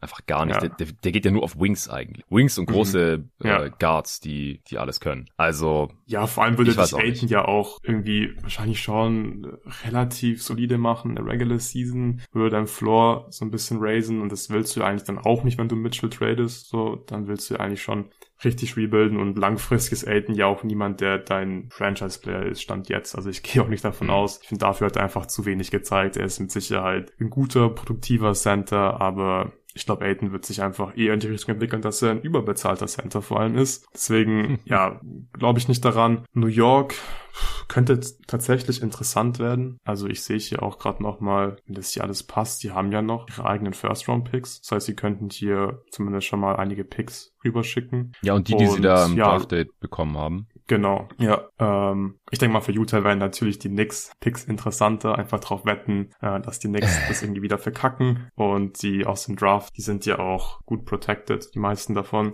Ja, ja. Aber New York hätte auch die Salary, hätte auch ein paar interessante, was, ist, was heißt interessante? Ich finde RJ Barrett gar nicht so super interessant, aber immerhin jemand, der noch ein bisschen Potenzial hat und der, glaube ich, auch in Anführungszeichen schlecht genug ist, dass du, dass du, ja, dass du halt nicht irgendwie in die Playoffs kommst, dann wirklich rebuilden kannst. Mm. Randall als Salary mm. hast du gerade eben schon genannt. Das könnte ich mir schon vorstellen. Miami, pff, ich weiß nicht, ob Danny Ainge so viel Bock auf Tyler Hero zum Beispiel hat. Bam macht keinen Sinn, hast du schon gesagt. Äh, ich glaube, Laurie wäre dann wahrscheinlich weg, so einfach als Salary. Ähm, Miami würde ich nie unterschätzen. Ich meine, das hört man ja auch ständig, lass Miami nie unterschätzen. Miami findet immer irgendwelche Wege. Ja, sehe ich auch so ein bisschen. Aber so spontan würde ich sagen, die Teams, die jetzt Interesse haben und wo es auch Sinn machen würde, vielleicht New York, äh, keine Ahnung, Toronto, weiß nicht. Wahrscheinlich ähm, valuen Mitchell, sie aber ja. Mitchell gar nicht so sehr. Ich, also ich weiß nicht, so vom Spielertyp her. Äh, Eigentlich zu klein. Gar nicht so, zu klein, genau. Also so, dann würdest du so ein bisschen deine defensive Identität verlieren. Aber ja, Toronto würde ich jetzt auch nie ausschließen. Es ist schon ein Star. Ich weiß, die Playoffs waren nicht so gut, aber er hat ja auch schon gut performt in den Playoffs und Ach, ich bin mir sicher, ich bei glaub, einem dass Mitchell auch besser würde... verteidigen kann. Ja. Ja, ja. Also das ist ja viel Effort bei ihm einfach offensichtlich. Er hat ja keinen Bock. Ja, also ich bin sehr gespannt. Ich glaube, da wird noch was passieren in der Offseason. Wer ist dein Favorit oder hast du einen für einen Mitchell-Trade? Ah, ich habe mich so ein bisschen in diese Netz-Idee verliebt, weil, okay. also wenn die Mitchell direkt zurückbekommt, das ist ja wahrscheinlich Best Case für die. Ein 25-Jähriger ja. oder 26 wird er jetzt im September. Ein 26-jähriger All-NBA-Level-Spieler, der wahrscheinlich mit den passenden Komplementärspielern, äh, wie gesagt, man müsste erst Simmons wegtraden, der wäre dann nicht mehr da. Aber du kriegst ja da irgendeinen Gegenwert für dich wahrscheinlich irgendwie so auf Play-In-Kurs erstmal halten kann, was äh, ja wahrscheinlich das Ziel ist, weil wenn man keine eigenen Picks hat. Und übrigens 2023, da haben sie ja den Pick-Swap jetzt mit Houston und Houston wird schlecht sein. Das heißt, wenn sie da selber auch schlecht sind, dann haben sie entweder ihren eigenen hohen Pick oder halt den der Rockets, falls der der Netz noch höher ist als der der Rockets. Also wenn sie nächstes Jahr schlecht sind, wäre das nicht so schlimm. Aber ich glaube, du würdest trotzdem Donovan Mitchell hier priorisieren, weil der ist ja so ein Spieler, den du mit so einem Top-Pick ziehen möchtest. Also ich glaube, das würde einfach sehr gut jetzt in das Konzept der Netz reinpassen. Ein Spieler, der noch pre-prime ist, der noch für drei Jahre gebunden ist, der endlich in der Stadt spielt, auf die er Bock hat, um den du dann aufbauen kannst erstmal. Also ich glaube, und dann kriegst du ja für Curry auch noch irgendwie einen Gegenwert und für Ben Simmons, ja. weil du ihn dann traden musst, ja auch irgendwie. Das wäre wäre echt perfekter Pivot für die Brooklyn Nets. Das heißt nicht, dass es passieren muss. Ja, für Brooklyn wäre es ähm, perfekt. Für Phoenix Weil auch. dann ist ja die Frage, wo, wo geht KD halt hin? Das müsste ja ein Three-Teamer mhm. sein. Weil KD in Utah werden wir niemals sehen. Sorry. Also auch, dass die Wolves jetzt nicht auf KD gegangen sind mit dem Package. KD hat keinen Bock auf Minnesota. Also das kann ich euch fast versprechen. Ich kenne ihn nicht, aber ich äh, traue mir zu einzuschätzen, dass ein Spieler wie Kevin Durant nicht freiwillig nach Minnesota geht. Das haben wir ja auch im, im letzten Pod schon besprochen. Deswegen ist auch Memphis raus. Ich glaube auch nicht, dass die auf Kevin Durant gehen würden als eins von wenigen Teams. Ja, deswegen ist New Orleans raus. So, wenn der, ich glaube nicht, dass es bei Miami und Phoenix bleiben wird. Und er hat auch gesagt, mhm. er kam gestern noch die News, er will nur nach Miami getradet werden, wenn Lowry, Butler und Bam noch da sind ja, guck dir mal das Capsheet von denen an. Das geht gar nicht. Also ist Miami theoretisch schon raus, es sei denn, er sagt ja gut, wenn Lowry dann weg ist, dann äh, irgendwie würde ich trotzdem noch machen. Aber ich glaube nicht, dass es bei Phoenix und Miami bleiben wird. Das sind einfach zu wenig Teams, dazu hat er noch zu lang Vertrag. So eine krasse Leverage hat er dann auch nicht. Aber ich bleib dabei, dass er nirgendwo hingetradet wird, wo er auch keinen Bock drauf hat. Also vielleicht sind es dann fünf Teams, wo er sagt, ja gut, kann ich mich mit anfreunden, irgendwie die LA-Teams natürlich, äh, und dann noch irgendein anderes Team. Ja, aber halt nicht alle 29 anderen Teams. Also da kannst du direkt mal 20 Teams locker direkt alle, alle streichen. Aber Mitchell nach Brooklyn, KD irgendwo hin, vielleicht nach Phoenix, wenn die dann halt äh, genug Assets haben, vielleicht weil Aiton noch nach Indiana signed and traded wurde oder sowas, dass sie die dann nach äh, Utah schicken können. Ich weiß nicht, was was müsste denn müsste noch viel drauf auf Mitchell, wenn die Nets den zurückbekommen für KD? Wahrscheinlich nicht. Ich glaube auch nicht. Wahrscheinlich noch irgendwie ein Pick, also gerade wenn jetzt Phoenix involviert ja, ist, Pick. dann werden die mit Sicherheit ein, zwei ihrer ihre eigenen First Round Picks schicken, weil sie auch einfach viele haben und das wird von Sicherheit auch eine Rolle spielen spielen, weil das weiß Brooklyn natürlich auch. Und wenn die sagen, ja komm, schickt ein paar Picks rüber, dann wird Phoenix nicht sagen, ah nee, machen wir nicht, weil unsere eigenen First alle Picks, Picks raus, sind so wichtig. Damit habe ich schon abgeschlossen. Ja. Wenn die Stans ja. irgendwie, die, alle Picks sind weg, Mann. Alle Picks und alle Swaps. Ja. Vier First Rounder, drei Swaps. Das, das wird ja. passieren, wenn die irgendwie KD bekommen. Ja. Auch, also, und das wäre dann ja auch wirklich so. ein guter Gegenwert, vor allem weil Mitchell so jung ist und dann Mitchell und, Pick, und Picks bekommst. Ich glaube, damit kannst du dich auf jeden Fall zufrieden geben als Brooklyn Nets. Ja, ich denke auch. Also KD ist besser als Mitchell, das ist nicht knapp. Aber Mitchell ist halt viel jünger. Der ist acht Jahre jünger. Ja. Er ist noch Pre-Prime. Das ist das, was hier den Unterschied halt ausmacht. Und ich gehe halt davon aus, dass er Bock hätte auf Brooklyn. Ja, jetzt haben wir hier schon, keine Ahnung, eine Stunde oder sowas nur über den Gobert-Trade gesprochen. Aber das muss auch sein. Also es ist einfach ein Riesending und äh, der Jazz-Rebuild jetzt hier und was Danny Ainge da noch macht. Äh, Conley wird sicher hier gerade Fall geboten, ohne Ende. Keine Ahnung, was man für den noch bekommt. Habe ich gestern auf Twitter auch schon ein bisschen mit Julian diskutiert. Äh, ich habe ähm, äh, der ehemalige Kollege von GoToGuys.de, Sebastian Hansen, hat die äh, Mavs ins Spiel gebracht für Bertans und den First oder sowas, habe ich dann gesagt. Hat Julian gesagt, ja, bist du verrückt? Hier noch ein First Rounder von den Mavs für den uralten Conley. Hast du in den Playoffs gesehen? Ja, Stimmt, aber Bertrands Vertrag ist halt auch scheiße und die Mavs, das hast du ja auch in der ähm, Mock-Off-Season, nee, äh, Tobi hatte die Mavs gesagt, die können halt in zwei Jahren Cap-Space haben und da haben sie aber noch Bertans Vertrag drin und wenn der 75 Prozent seiner Spiele in der Vorsaison macht, dann kriegt er 16 Millionen und Condys Vertrag läuft halt früher aus, das garantierte Gehalt ist fast gleich, vielleicht reicht es dann auch, wenn man, und Condy ist besser als Bertans, also in der Regular Season, da mache ich mir gar keine Sorgen eigentlich. Bertans Lander. Sorry, lehrt wie ein Laser, ja, aber Ey, Condi war, war in der vorletzten Saison noch All-Star und in der letzten Mal in der Regular Season unwesentlich schlechter. Ja, er wird älter, ja. keine Frage. Vielleicht würde er dann auch nicht starten da, aber er könnte halt Bronson irgendwie so annähernd ersetzen, glaube ich. Und Luca da ein bisschen seine Pausen geben. Das wäre schon ein Upgrade. Vielleicht reichen dann auch zwei Seconds oder mhm. Cash, keine Ahnung. Ähm, irgendwie sowas ja. kann ich mir vorstellen, weil sonst, es gibt gerade nicht so viele Teams, die einen Starting Point Guard brauchen oder halt für einen ja. Backup so viel hinlegen würden, weil ähm, Conley hat halt noch 37 Millionen garantiert über die nächsten zwei Jahre. Nächste Saison sind es 23, äh, also in der jetzigen, äh, jetzt beginnenden Saison. Und in der folgenden, wenn es garantiert wird, sind es über 24 Millionen und ansonsten kriegt er 14. Und das, das zahlst du ihm ja auch nicht, damit er dann nicht spielt. Höchstwahrscheinlich ist er dann erst letzt oder so. Mhm. Oder fällt komplett äh, leistungsmäßig in ein Tal. Oder die Klippe runter dann, weil das Tal wird wahrscheinlich auch nie wieder rauskommen dann mit 36. Ähm, Bogdanovic könnte noch irgendwie einen soliden Gegenwert geben. Äh, Jordan Clarkson haben sie eigentlich auch keine Verwendung mehr für. Rudy Gay. Ja, und wenn sie Conley, Clarkson, der 2023 eine Play-Option über 14 Millionen hat und Gay loswerden, eine Play-Option über 6,5 Millionen hat, Katastrophendeal, ähm, loswerden, dann hätten sie stand jetzt nur noch Mitchell im Team. Nächsten Sommer. Also, das ist echt heftig, was, was Danny Ainge jetzt schon gemacht hat ja. und was er wahrscheinlich auch noch machen wird. Also, zwei, drei, wenn nicht alle vier dieser genannten Spieler werden wahrscheinlich noch getradet. Und dann halt auch noch Beasley, Beverly, vielleicht Vanderbilt, können die Jazz jetzt aktuell, wenn sie wirklich in eine Full Rebuild gehen, auch nicht unbedingt was mit anfangen. Ist nicht schlimm, Vanderbilt zu behalten oder so, aber wenn sie was dafür kriegen, weg damit, denke ich. Ja, denke ich auch. Vielleicht noch kurz zur, zu der, zu der Conley-Geschichte. Also ich glaube, ich würde als Dallas Mavericks kein First-Round-Pick für Conley abgeben, weil es durchaus Nee, er hat mich Julian auch relativ schnell von überzeugt, ja. Ja, aber ich glaube, es ist durchaus möglich, dass Conley sehr billig zu haben ist, weil ich weiß nicht, welches Team jetzt zum Beispiel einen First-Round-Pick für Conley abgibt, weil er ist schon überbezahlt, so ein bisschen finde ich inzwischen. Er ist einfach auch alt und ich glaube, für Utah wäre es einfach schon cool, wenn sie noch irgendein Asset für ihn bekommen. Zwei Second-Round-Picks, mhm. vielleicht einen jungen Spieler oder so und einfach sein Gehalt auch loswerden. Also wenn Dallas da nicht viel bezahlen muss, klar, dann ist es cool. Brunson vielleicht für die nächsten ein, zwei Saisons äh, zu ersetzen. Aber ich glaube, Dallas muss die eigenen First-Round-Picks so ein bisschen sparen, damit man einfach in der Position ist, wenn wirklich irgendwann ein Superstar auf dem Trademark zu haben ist, zuschlagen zu können. Weil ich glaube, das müssen sie früher oder später machen, damit man ja auch dafür sorgt, dass Doncic nicht irgendwann äh, raus wird aus Dallas. Ja, wie gesagt, es wäre auch nur wegen des Bertan-Stils, kam ich auf den First. Ja. Weil 16 Millionen mehr Capspace mit Luka Doncic im Team langfristig gebunden, nächst, äh, in zwei Jahren, 2024, das ist halt auch schon mal einiges wert. Natürlich alleine kein First, aber wie gesagt, mit der Leistungsdiskrepanz äh, war das so mein erster Gedanke. Allein für Conley wird niemand First zahlen, auf gar keinen Fall. Da gehe ich mit nee. mittlerweile. Dafür hat er zu sehr abgebaut. Gut, äh, kommen wir mal zum nächsten Trade, oder? Ähm, ja.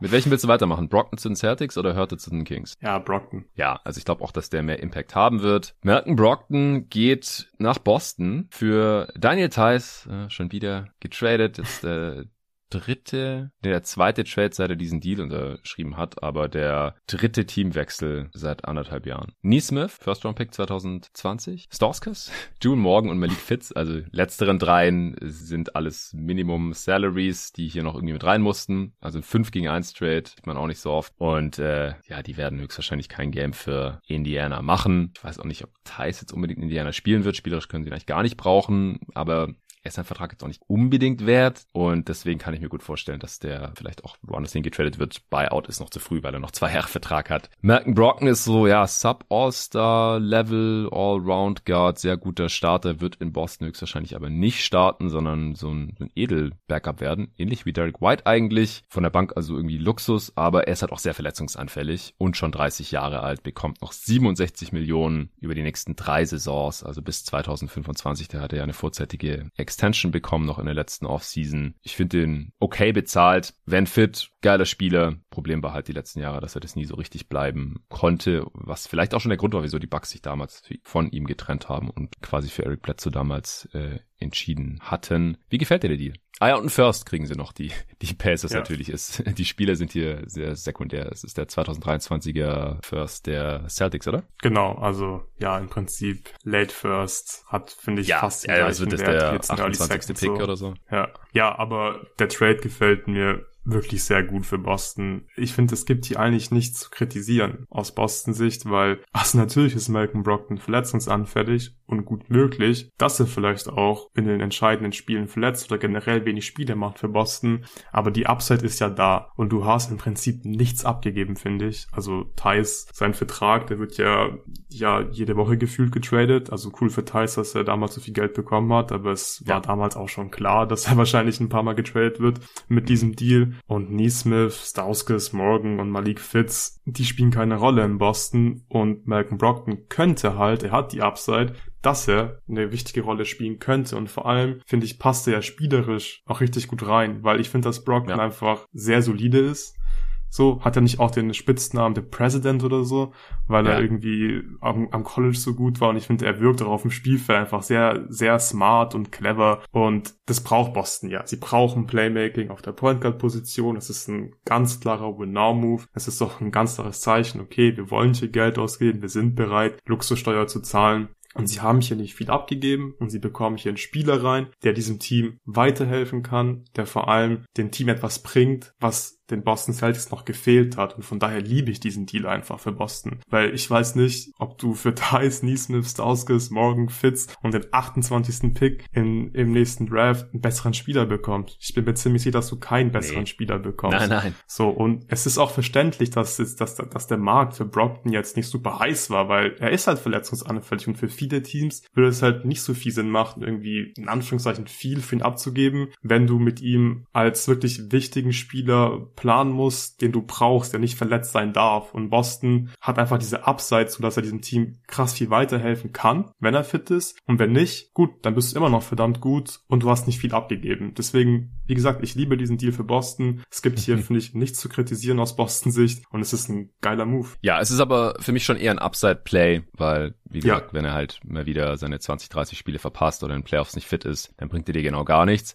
Aber was man hier abgegeben hat, hätte sie halt auch nicht weitergebracht. Also in gar keinem Fall sorry, mit Tice und auch Neesmith und diesem Pick, du hast nicht dieselbe Upside wie mit Malcolm Brockton. Also das ist schon richtig geil, wenn du von der Bank Derek White und Malcolm Brockton bringen kannst. Ähm, der kann auch mal ein Game closen. Der hat auch einen guten Drive. Der zieht Freiwürfe. Der Dreier, ich bin nicht so ganz überzeugt von Malcolm Brockton als Shooter. Er hat in einer Saison nur ein hohes Volumen genommen, und zwar äh, 2020, 21 und da hat er 39 Prozent getroffen und ansonsten über die Karriere ist das Volumen ein bisschen niedriger. Die Quote ist okay, aber ist da kein so ein richtiger Knockdown-Shooter. Ja, vielleicht so ungefähr auf dem Level von Derek White, vielleicht ein bisschen besser, wenn er ständig so ignoriert wird wie Derek White, aber ist trotzdem super effizient halt auch, weil er so viele Freiwürfe zieht, die sehr gut trifft. Guter Playmaker, du hast schon gesagt, gesagt, ein guter Defender auch, sehr kräftig, äh, passt da sehr gut rein ins Switching-Scheme.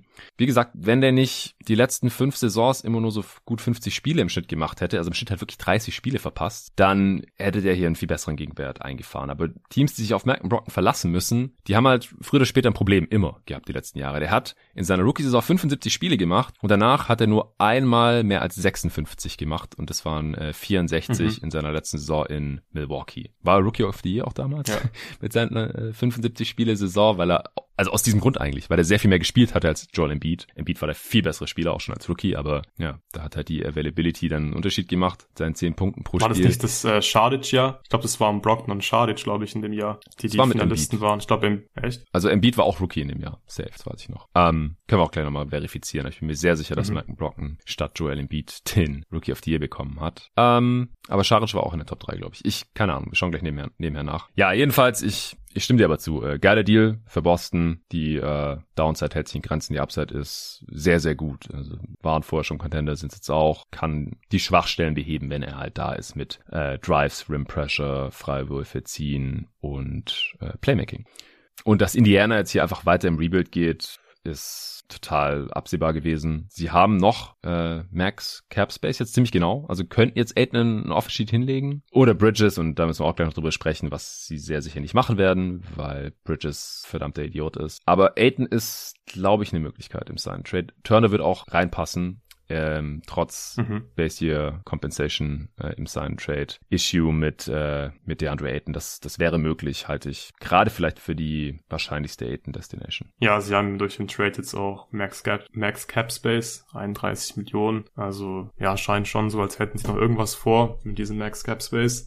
Mhm. Und es, würde halt auch so genau. ein bisschen zu den Pacers passen. Ja, ja, es passt genau. Es würde auch generell zu den Pacers, finde ich, passen. Es ist eigentlich schon ziemlich krass, dass sie für ihre Verhältnisse so viele äh, richtige ja, Rebuild-Moves eigentlich machen. So, haben sich dazu so langsam aber sicher entschieden, okay, wir traden wirklich alles. Also die ganzen Spieler aus dem letzten guten Pacers-Team. Aber es wäre, finde ich, auch sehr, sehr Pacers-like, wenn sie jetzt halt sofort Aiden reinholen. Würde ich aber auch nicht so schlecht finden. Ich meine, sie haben schon Halliburton und ich glaube, in dem Markt ist es auch gar nicht so verkehrt, dann schon einige gute junge Spieler zu haben und es könnte auch ganz passen. Ja. Und ich habe gerade also nachgeschaut, also ja, Schadic war Platz zwei. ja. ja, genau, aber Embiid war Dritter und das, ich, ich weiß, wie ja. mich damals in meinem alten Podcast Go to Guys Wild drüber aufgeregt habe.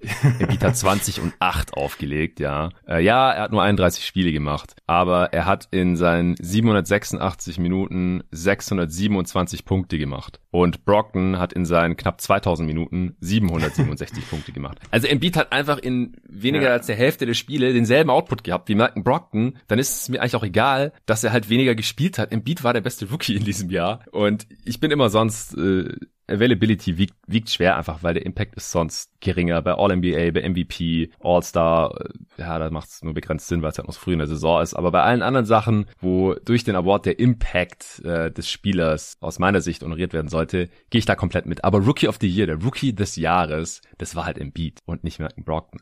I'm sorry. So, ich will nichts wegnehmen oder sowas, aber da, da kann ich mich auch Jahre später noch drüber aufregen. Ja, hast du sonst noch was zu dem Deal? Pacers Celtics? Ich glaube, wir haben alles gesagt. Nee, ich glaube, es ist, ja. Ah, die, die, dass die Celtics jetzt äh, in der Tax, tief in der Tax sind. Die ja. zahlen die Luxury Tax. Ganz offensichtlich. Ist keine Überraschung. Mhm. Die sind Contender, waren in den Finals, dass dann äh, Wick Grousbeck und Co. Ähm, oder spricht mir den Grousbeck aus, bin mir da noch nicht ganz sicher. Dass die dann hier das Scheckbuch öffnen, das ist cool, aber sollte eigentlich auch eine Selbstverständlichkeit sein. Boston ist auch ein relativ großer Markt, die machen schon ihre Kohle und dann können die die 44 Millionen Tax-Rechnung Stand jetzt in der nächsten Saison auch ruhig mal zahlen. Ansonsten habt da jetzt auch nichts mehr. Dann äh, kommen wir zum Hawks King-Stil. Die Hawks machen hier weiter Moves nach dem äh, Murray-Trade, äh, den wir auch schon ausführlich besprochen hatten hier Mitte der Woche. Jetzt der nächste Deal hier. Zwei gegen eins. Kevin Herter geht äh, samt seinem 70 Millionen Deal. Extension hatte er schon letzte Saison, also letzte Offseason unterschrieben, über vier Jahre, zu den Sacramento Kings in die kalifornische Hauptstadt und äh, Atlanta bekommt dafür Justin Holiday zurück. Sie haben übrigens Aaron Holiday gesigned, also hier immer wieder zwei Holidays vereint und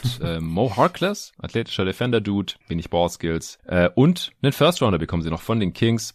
2024er, da ist er äh, Lottery Protected, dann Top 12, dann Top 10 und dann wird er zwei Seconds. Das heißt, die Kings können jetzt auch erstmal eine Weile kein ihrer Firsts mehr traden und sind da ziemlich eingeschränkt dafür, dass sie äh, Kevin Hurter reingeholt haben. Wie gefällt dir der Deal erstmal für die Hawks? Ähm, er macht Sinn für die Hawks. Man konnte sowas erwarten nach dem Murray Trade. Hurter bekommt halt 70 Millionen in den nächsten vier Jahren und das ist ein bisschen viel Geld für jemanden, der nach dem Murray Trade definitiv eine kleinere Rolle gehabt hätte in diesem Team. Und ja, deswegen war er einfach ein logischer Trade-Kandidat und man hat jetzt hier zwei auslaufende Verträge bekommen, aber auch zwei Spieler, die theoretisch nächste Saison dem Team helfen könnten. Gerade gerade Justin Holiday, denke ich, könnte ein Faktor sein. Ist ein solider Shooter, auch ein ganz guter Verteidiger, ist natürlich sehr dünn, also kann da jetzt nicht die kräftigsten Wings verteidigen. Ist, glaube ich, eher jemand, der, der gegen Guards ein bisschen besser aufgehoben ist oder halt gegen äh, dünnere Wings. Aber mhm. er ist schon solide, passt da ganz gut rein. Und hier war einfach auch, denke ich, ja, ganz klar so, die Finanzen waren hier ein Thema. Man hat jetzt schon für diese Saison Geld gespart, man hat vor allem langfristig Geld gespart und du hast noch ein Asset bekommen. Ist kein super Asset, aber ja, ein Kings Pick.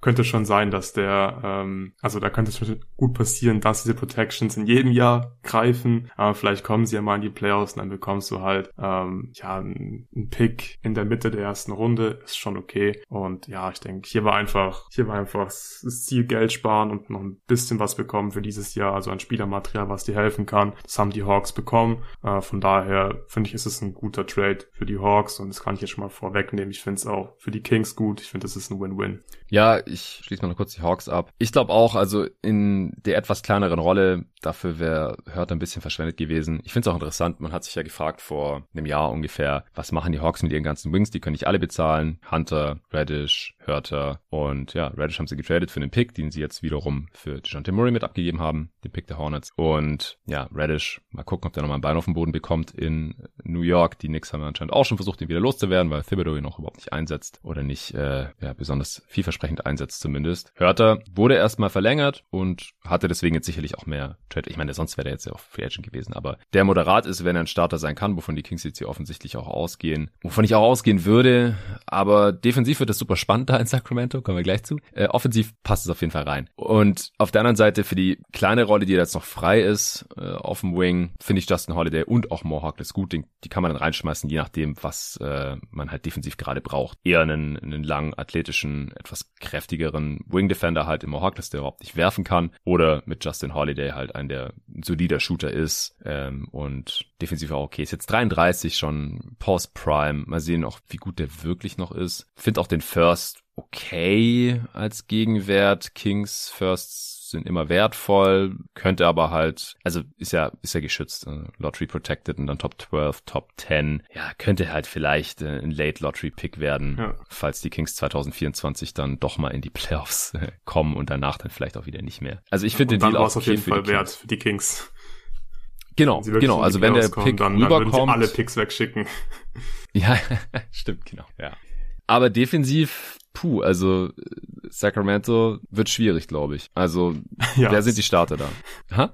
Ja, Sacramento ist defensiv immer schwierig. Die Starter, ich würde mal davon ausgehen, klar, Fox auf der 1. Ja. Dann vielleicht sogar Davian Mitchell auf der 2, Hörter auf der... Oder Monk. Oder, boah, ich glaube, Monk kommt eher von der Bank. Ja, ich glaube auch. Und dann halt Barnes auf der 4. Wäre möglich. Und dann Sabonis als sein Center. Offensiv mit Sicherheit nicht schlecht. Und gerade dann, wenn du Monk mit Mitchell tauscht, könnte das offensiv wirklich ziemlich gut sein. Aber ja, also ich meine, sie haben jetzt auch nicht so super viel dafür abgegeben, ist schon okay, aber ist klar, dass Kevin Hörter die Kings jetzt nicht so super viel besser macht, aber er hat schon noch ein bisschen Potenzial, finde ich. Und ich weiß jetzt nicht, wie du ihn als Defender einschätzt, aber er ist halt auch 6'7 und er ist jetzt natürlich kein Plus-Defender, aber er war schon phasenweise in seiner Karriere immer wieder solide, vielleicht durchschnittlich. Aber die Heat haben ihn schon attackiert. Von daher passt. In Playoffs. Ja, ja, klar, in Playoffs. Aber, aber da müssen die Kings erstmal hinkommen. Die äh, Regular Season ist vielleicht kommen. okay. Ja. Aber es ist halt kein Plus-Defender. Also, so, Nein, nein, der, nein, nein, nein. Der Rest nicht. ist halt auch schon schlecht defensiv und es wird mit Kevin Hurter halt echt nicht besser. Nee. Ja, aber wie gesagt, wenn ich jetzt ihn mit Monk vergleiche, so, dann ist er defensiv besser und offensiv kann Monk zwar mehr On-Ball machen, aber Hurter ist schon ein sehr guter Shooter. Also könnte insgesamt, finde ich, schon einfach ein Upgrade sein. Und wenn er den Kings halt hilft, in der Regular Season Spiele zu gewinnen, dann ist der Preis hier, finde ich, äh, völlig in Ordnung gewesen, um Hurter sich reinzuholen. Ja, finde ich auch. Günstiger wäre es natürlich gewesen, wenn man Deontay DiVincenzo aufbehalten hätte, der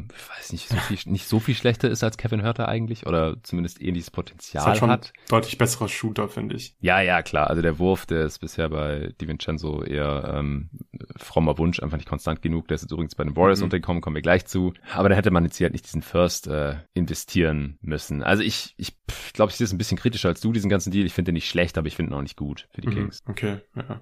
Gut, dann haben wir die Trades. Dann äh, können wir zu den 24 Signings kommen.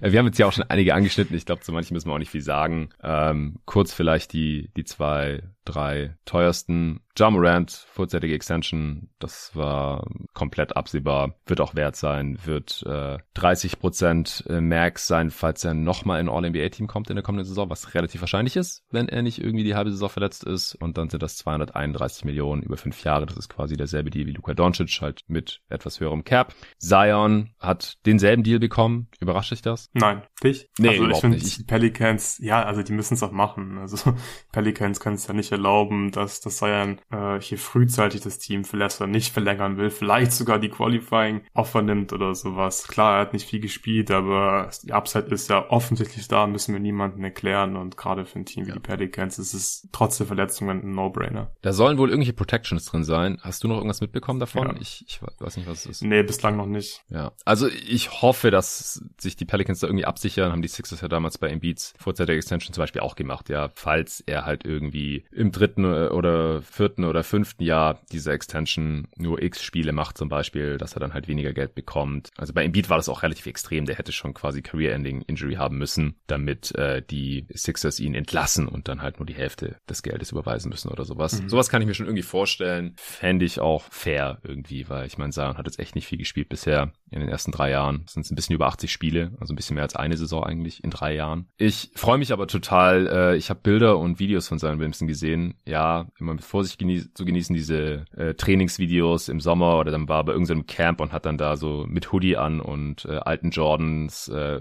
krasse Windmills rausgehauen und sowas. Aber er sieht fit aus. Er sieht deutlich schlanker aus und viel mehr in Form als letztes Jahr, äh, so um die Preseason herum, wo dann die Fußverletzung erst enthüllt wurde. Da war er einfach ziemlich fett und sah nicht aus wie ein Basketballer, ehrlich gesagt. Ich habe damals schon gesagt, Ruhe bewahren. Er, er, kann nicht in Basketballform sein, wenn er einen gebrochenen Fuß hat. So, was wie soll er denn in, in Form kommen oder bleiben, wenn sein Fuß gebrochen ist, würde ich nicht überbewerten. Gestern gab es direkt auch wieder Witze auf äh, NBA Twitter. Ja, Zion nimmt die Kohle und ähm, geht dann freudig zu Kentucky Fried Chicken oder was weiß ich, wo man in Louisiana halt hingeht und sich äh, frittiertes Hühnchen reinschiebt. Ähm, ich ich glaube das ehrlich gesagt nicht. Also Zion, wenn der, wenn der nicht verletzt war, dann war der ja auch fit bisher. Bei Duke war ultra fit. Und jetzt sieht er auch wieder ziemlich fit aus. Also einfach schlank, niedriger Körperfettanteil, durchtrainiert und natürlich explosiv. Und, und dann ist der Typ einfach All-NBA-Material. Wir haben es doch schon gesehen. Äh, deswegen ich, ich, und mich wundert es einfach nicht. Die Dynamiken in NBA-Franchises, ehemalige First Picks, äh, so ein Spieler, auch einfach eine Franchise wie die Pelicans, die, die sich da nicht, nicht erlauben können, sich das mit ihrem Star irgendwie zu verkacken. Die bieten diese Rookie Max Extension einfach an. Und wenn da Protections drin sind, habe ich damit auch gar kein Problem. Ja, ansonsten steht der Kader der Pelicans ja eigentlich da. Äh, die haben nichts getan. Da gibt's auch nicht mehr so viel zu tun in dieser Offseason, denke ich. Kommen wir zu den Chicago Bulls. Die haben Zach Levine jetzt auch seine Max Extension angeboten. Komplett garantiert meines Wissens. Also auch anders als bei uns in der Mock Offseason ist halt in der Realität dann oft so. Die geben Zach einfach seine Kohle und fertig. No questions asked. Damit man den nicht irgendwie vergrault äh, oder verstimmt als als Franchise-Player hier. Auf der anderen Seite haben sie Andre Drummond gesigned, direkt nachdem wir hier aufgelegt hatten, Freitagmorgen. 6,6 Millionen über zwei Jahre, Teil der Taxpayer Mid-Level Exception, aber nicht die gesamte. Sie haben auch noch Derrick Jones Jr. gehalten. Na, wo ist er denn? Warum ist jetzt nicht mehr meine Übersicht oder bin ich blind? Ah, doch hier. Auch 6,6 Millionen über zwei Jahre. Ja. Äh, ist, ist derselbe Deal wie für Drummond im Prinzip von der mhm. Höhe her, aber sie hatten halt Early Bird Rights nach dem äh, zweijährigen Vertrag, der jetzt ausgelaufen ist. Und ja, mehr Flexibilität haben sie jetzt hier auch nicht, wenn sie äh, nicht in die Luxury Tax reinkommen wollen. Was hier anscheinend der Fall ist. Was hältst du von der ganzen Sache da in Chicago? Ja, wir haben ja schon drüber gesprochen. Levine musst du halten. Vor allem nach den ja, Moves in den letzten beiden Jahren. Das ist ein No-Brainer. Die Player Option, gut, dass er die bekommen hat, musste vielleicht nicht unbedingt sein. Ähm, und Drummond, ja, es ist ein solider Backup-Center für die Regular Season hat er jetzt gezeigt. hat sich einfach in diese Richtung entwickelt. Äh, neben Vucevic wird er mit Sicherheit nicht spielen können. Da gab es Gerüchte, dass äh, die Bulls irgendwie einen Rim Protector reinholen wollen, der neben Vucevic spielen kann. Ich bin mir ziemlich sicher, dass du Drummond und Vuce nicht gemeinsam spielen lassen kannst, aber die nee. Backup-Center-Minuten, gut, die hast du jetzt abgedeckt, die sollten kein Thema mehr sein. Wer weiß, vielleicht wird Drummond dann teilweise in den Playoffs, wenn die Bulls da hinkommen, äh, auch über Vucevic phasenweise spielen, weil er defensiv einfach besser ist. Aber es ist ein solider Deal. Für Drummond finde ich es wieder ein bisschen komisch. Also ich finde es wirklich komisch, dass er immer zu den Teams geht, die eigentlich halt schon, ja, ein Center haben. So, ich kann mir nicht vorstellen, dass er in der Regular Season Start, Überwut ja. spielt. Äh, bei Embiid war es ja auch klar, dass er der Backup Center sein wird.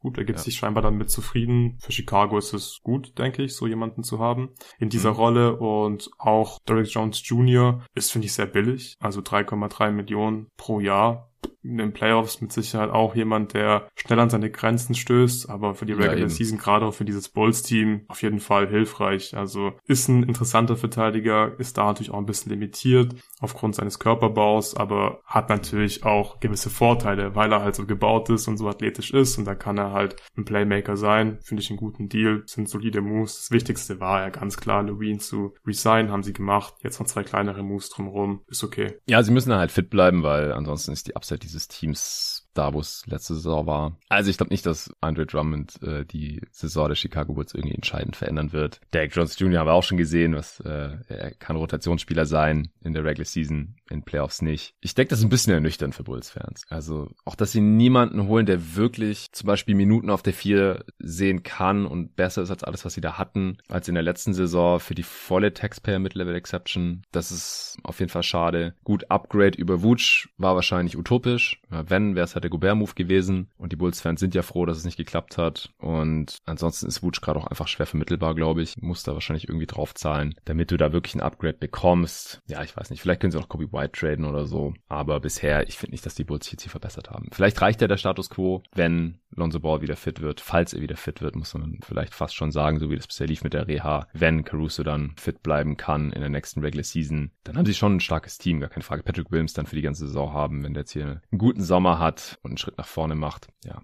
Levine hat 215 Millionen, vier Jahre bekommen, äh, fünf Jahre bekommen, mit Player Option übrigens. Also wirklich das, das Maximum rausgeholt, der Player Option noch am Ende. Dann, wo machen wir weiter? die Warriors vielleicht mal, oder? Die ja. haben Gary Payton II an die Portland Trailblazers verloren, Otto Potter Jr. an die Toronto Raptors verloren, Nemanja Bielica an Fenerbahce Istanbul verloren und Juan Toscano Anderson an die Lakers, das haben wir letztes Mal schon besprochen, und Damon Lee an die Phoenix Suns. Wen sie gehalten haben, ist äh, Kevon Looney. Das ist der einzige ihrer eigenen Free Agents. Der bleibt äh, 25,3 Millionen, 25,5 Millionen über drei Jahre, so rum. Drittes Jahr nur teilweise garantiert, nur drei Millionen safe. Das ist ja dann die Saison, in denen die Warriors äh, Cap Space haben könnten. Das wird da wahrscheinlich der Grund sein. Und wie gesagt, sie haben Dante DiVincenzo jetzt günstig abgestaubt, ähm, nachdem die Kings sich es mit ihm da ja offensichtlich verschissen hatten. Für 9,3 Millionen über zwei Jahre, zweites Jahr allerdings eine Player Option, also so ein bisschen so ein Prove-It-Deal für Dante DiVincenzo, der hofft sich da wahrscheinlich eine Rolle bei den Warriors erkämpfen zu können und seinen Wert zu beweisen und dann vielleicht in der nächsten Offseason den Deal zu bekommen, den er sich wahrscheinlich schon für diese Saison erhofft hatte. Das ist ein Teil der Taxpayer mit Level, allerdings auch nicht die komplette. Also die Warriors, die scheinen scheinen hier schon Tags sparen zu wollen, was du ja dann im Endeffekt auch gemacht hattest in unserer Mock-Off-Season, hast Porter Jr. im Endeffekt ziehen lassen. Gary Payton hattest du allerdings gehalten. Di Vincenzo ist jetzt hier natürlich eine ganz neue Facette, ein relativ junger Spieler noch und wahrscheinlich schaufeln sie ja jetzt ja auch gerade Spielzeit frei für Kuminga und Moses Moody. Was, was hältst du von der ganzen Geschichte, was der amtierende Champion gerade macht? Ja, ich würde gerne bei Gary Payton anfangen. Ich finde es einfach schade, dass sie nicht gehalten haben. Ich finde halt einfach Spaß gemacht. Also ich hatte Spaß, Gary Payton beim Basketballspielen zuzuschauen in diesem Warriors-System. Ja, ja. Ich mag ihn einfach. Er hat da super reingepasst. Wir haben auch schon drüber gesprochen, dass Peyton natürlich nicht bei jedem Team reinpasst, ähnlich wie Bruce Brown. Es ist eine sehr, sehr spezielle Rolle, so als falsche Fünf im Prinzip äh, zu spielen. Da brauchst du das richtige Spielermaterial drumherum. Die Blazers haben das vielleicht sogar ein Stück weit. Mit Sicherheit noch eins der besseren Fits für ihn. Aber ich finde es einfach schade, weil sein Skillset ist halt so cool gewesen für die Warriors. Er hat auch eine Rolle da gespielt, war wichtig in den Finals. Ich finde, er hatte wirklich einen großen Impact, als er dann zurückkam. Einfach durch seine Perimeter-Defense dann vor allem gegen die Celtics. Das konnten sie wirklich sehr gut gebrauchen. Und klar, es hat Tobi Bühner als ja gestern noch auf Twitter geschrieben, ähm, dass Peyton vielleicht einfach eine größere Rolle wollte, natürlich ein Mitspracherecht hat, wo er nächste Saison spielen will. Und dass vielleicht nicht nur hier Geld der entscheidende Faktor war, aber es wurde eben reported, dass die Warriors nur die Taxpayer mit Level für ihn bezahlen wollten. Schon mal ein bisschen ja. komisch, dass man hier überhaupt von der Taxpayer mit Level spricht, weil sie haben ja Early Bird Rights, wie wir jetzt dann nochmal äh, festgestellt haben und mit Sicherheit sagen können. Das heißt, sie ja, das haben ja viele gar nicht gecheckt, offensichtlich äh, ja. von den amerikanischen ja. Kollegen. So, ja, die konnten nicht mehr genau. bieten. Und da hast du nochmal bei Athletic sie, die Quelle rausgesucht, ich bei ESPN. Er wurde gewaved, aber halt nicht von einem anderen Team gesigned und dann mhm. Gelten Early Bird Rights und er hätte ja. äh, 11 Millionen verdienen können. Mhm. Deswegen habe ich mir auch in der Mock-Off-Season, glaube ich, 8 Millionen pro Jahr gegeben, irgendwie 16, 16 Millionen für zwei Jahre. Es wäre jetzt ja wirklich interessant gewesen zu erfahren, ob es am Geld gescheitert ist oder nicht, weil ich finde, wenn die Warriors wirklich wegen 2, 3 Millionen jetzt hier rumgemacht haben, kann ich es nicht ganz nachvollziehen, weil er war, finde ich, einfach nicht zu wertvoll, aber er hat einfach seinen Wert bewiesen in den Playoffs, vor allem in den Finals. Den hätte ich einfach gerne behalten. Bei Otto Porter kann ich es hingegen völlig nachvollziehen, weil da kann ich mir ja gerade Moses Moody einfach in dieser Rolle ganz gut vorstellen. Der wird mit Sicherheit einen Schritt nach vorne machen. Der ist auch ein guter Schütze. Kuminga muss mehr spielen nächste Saison.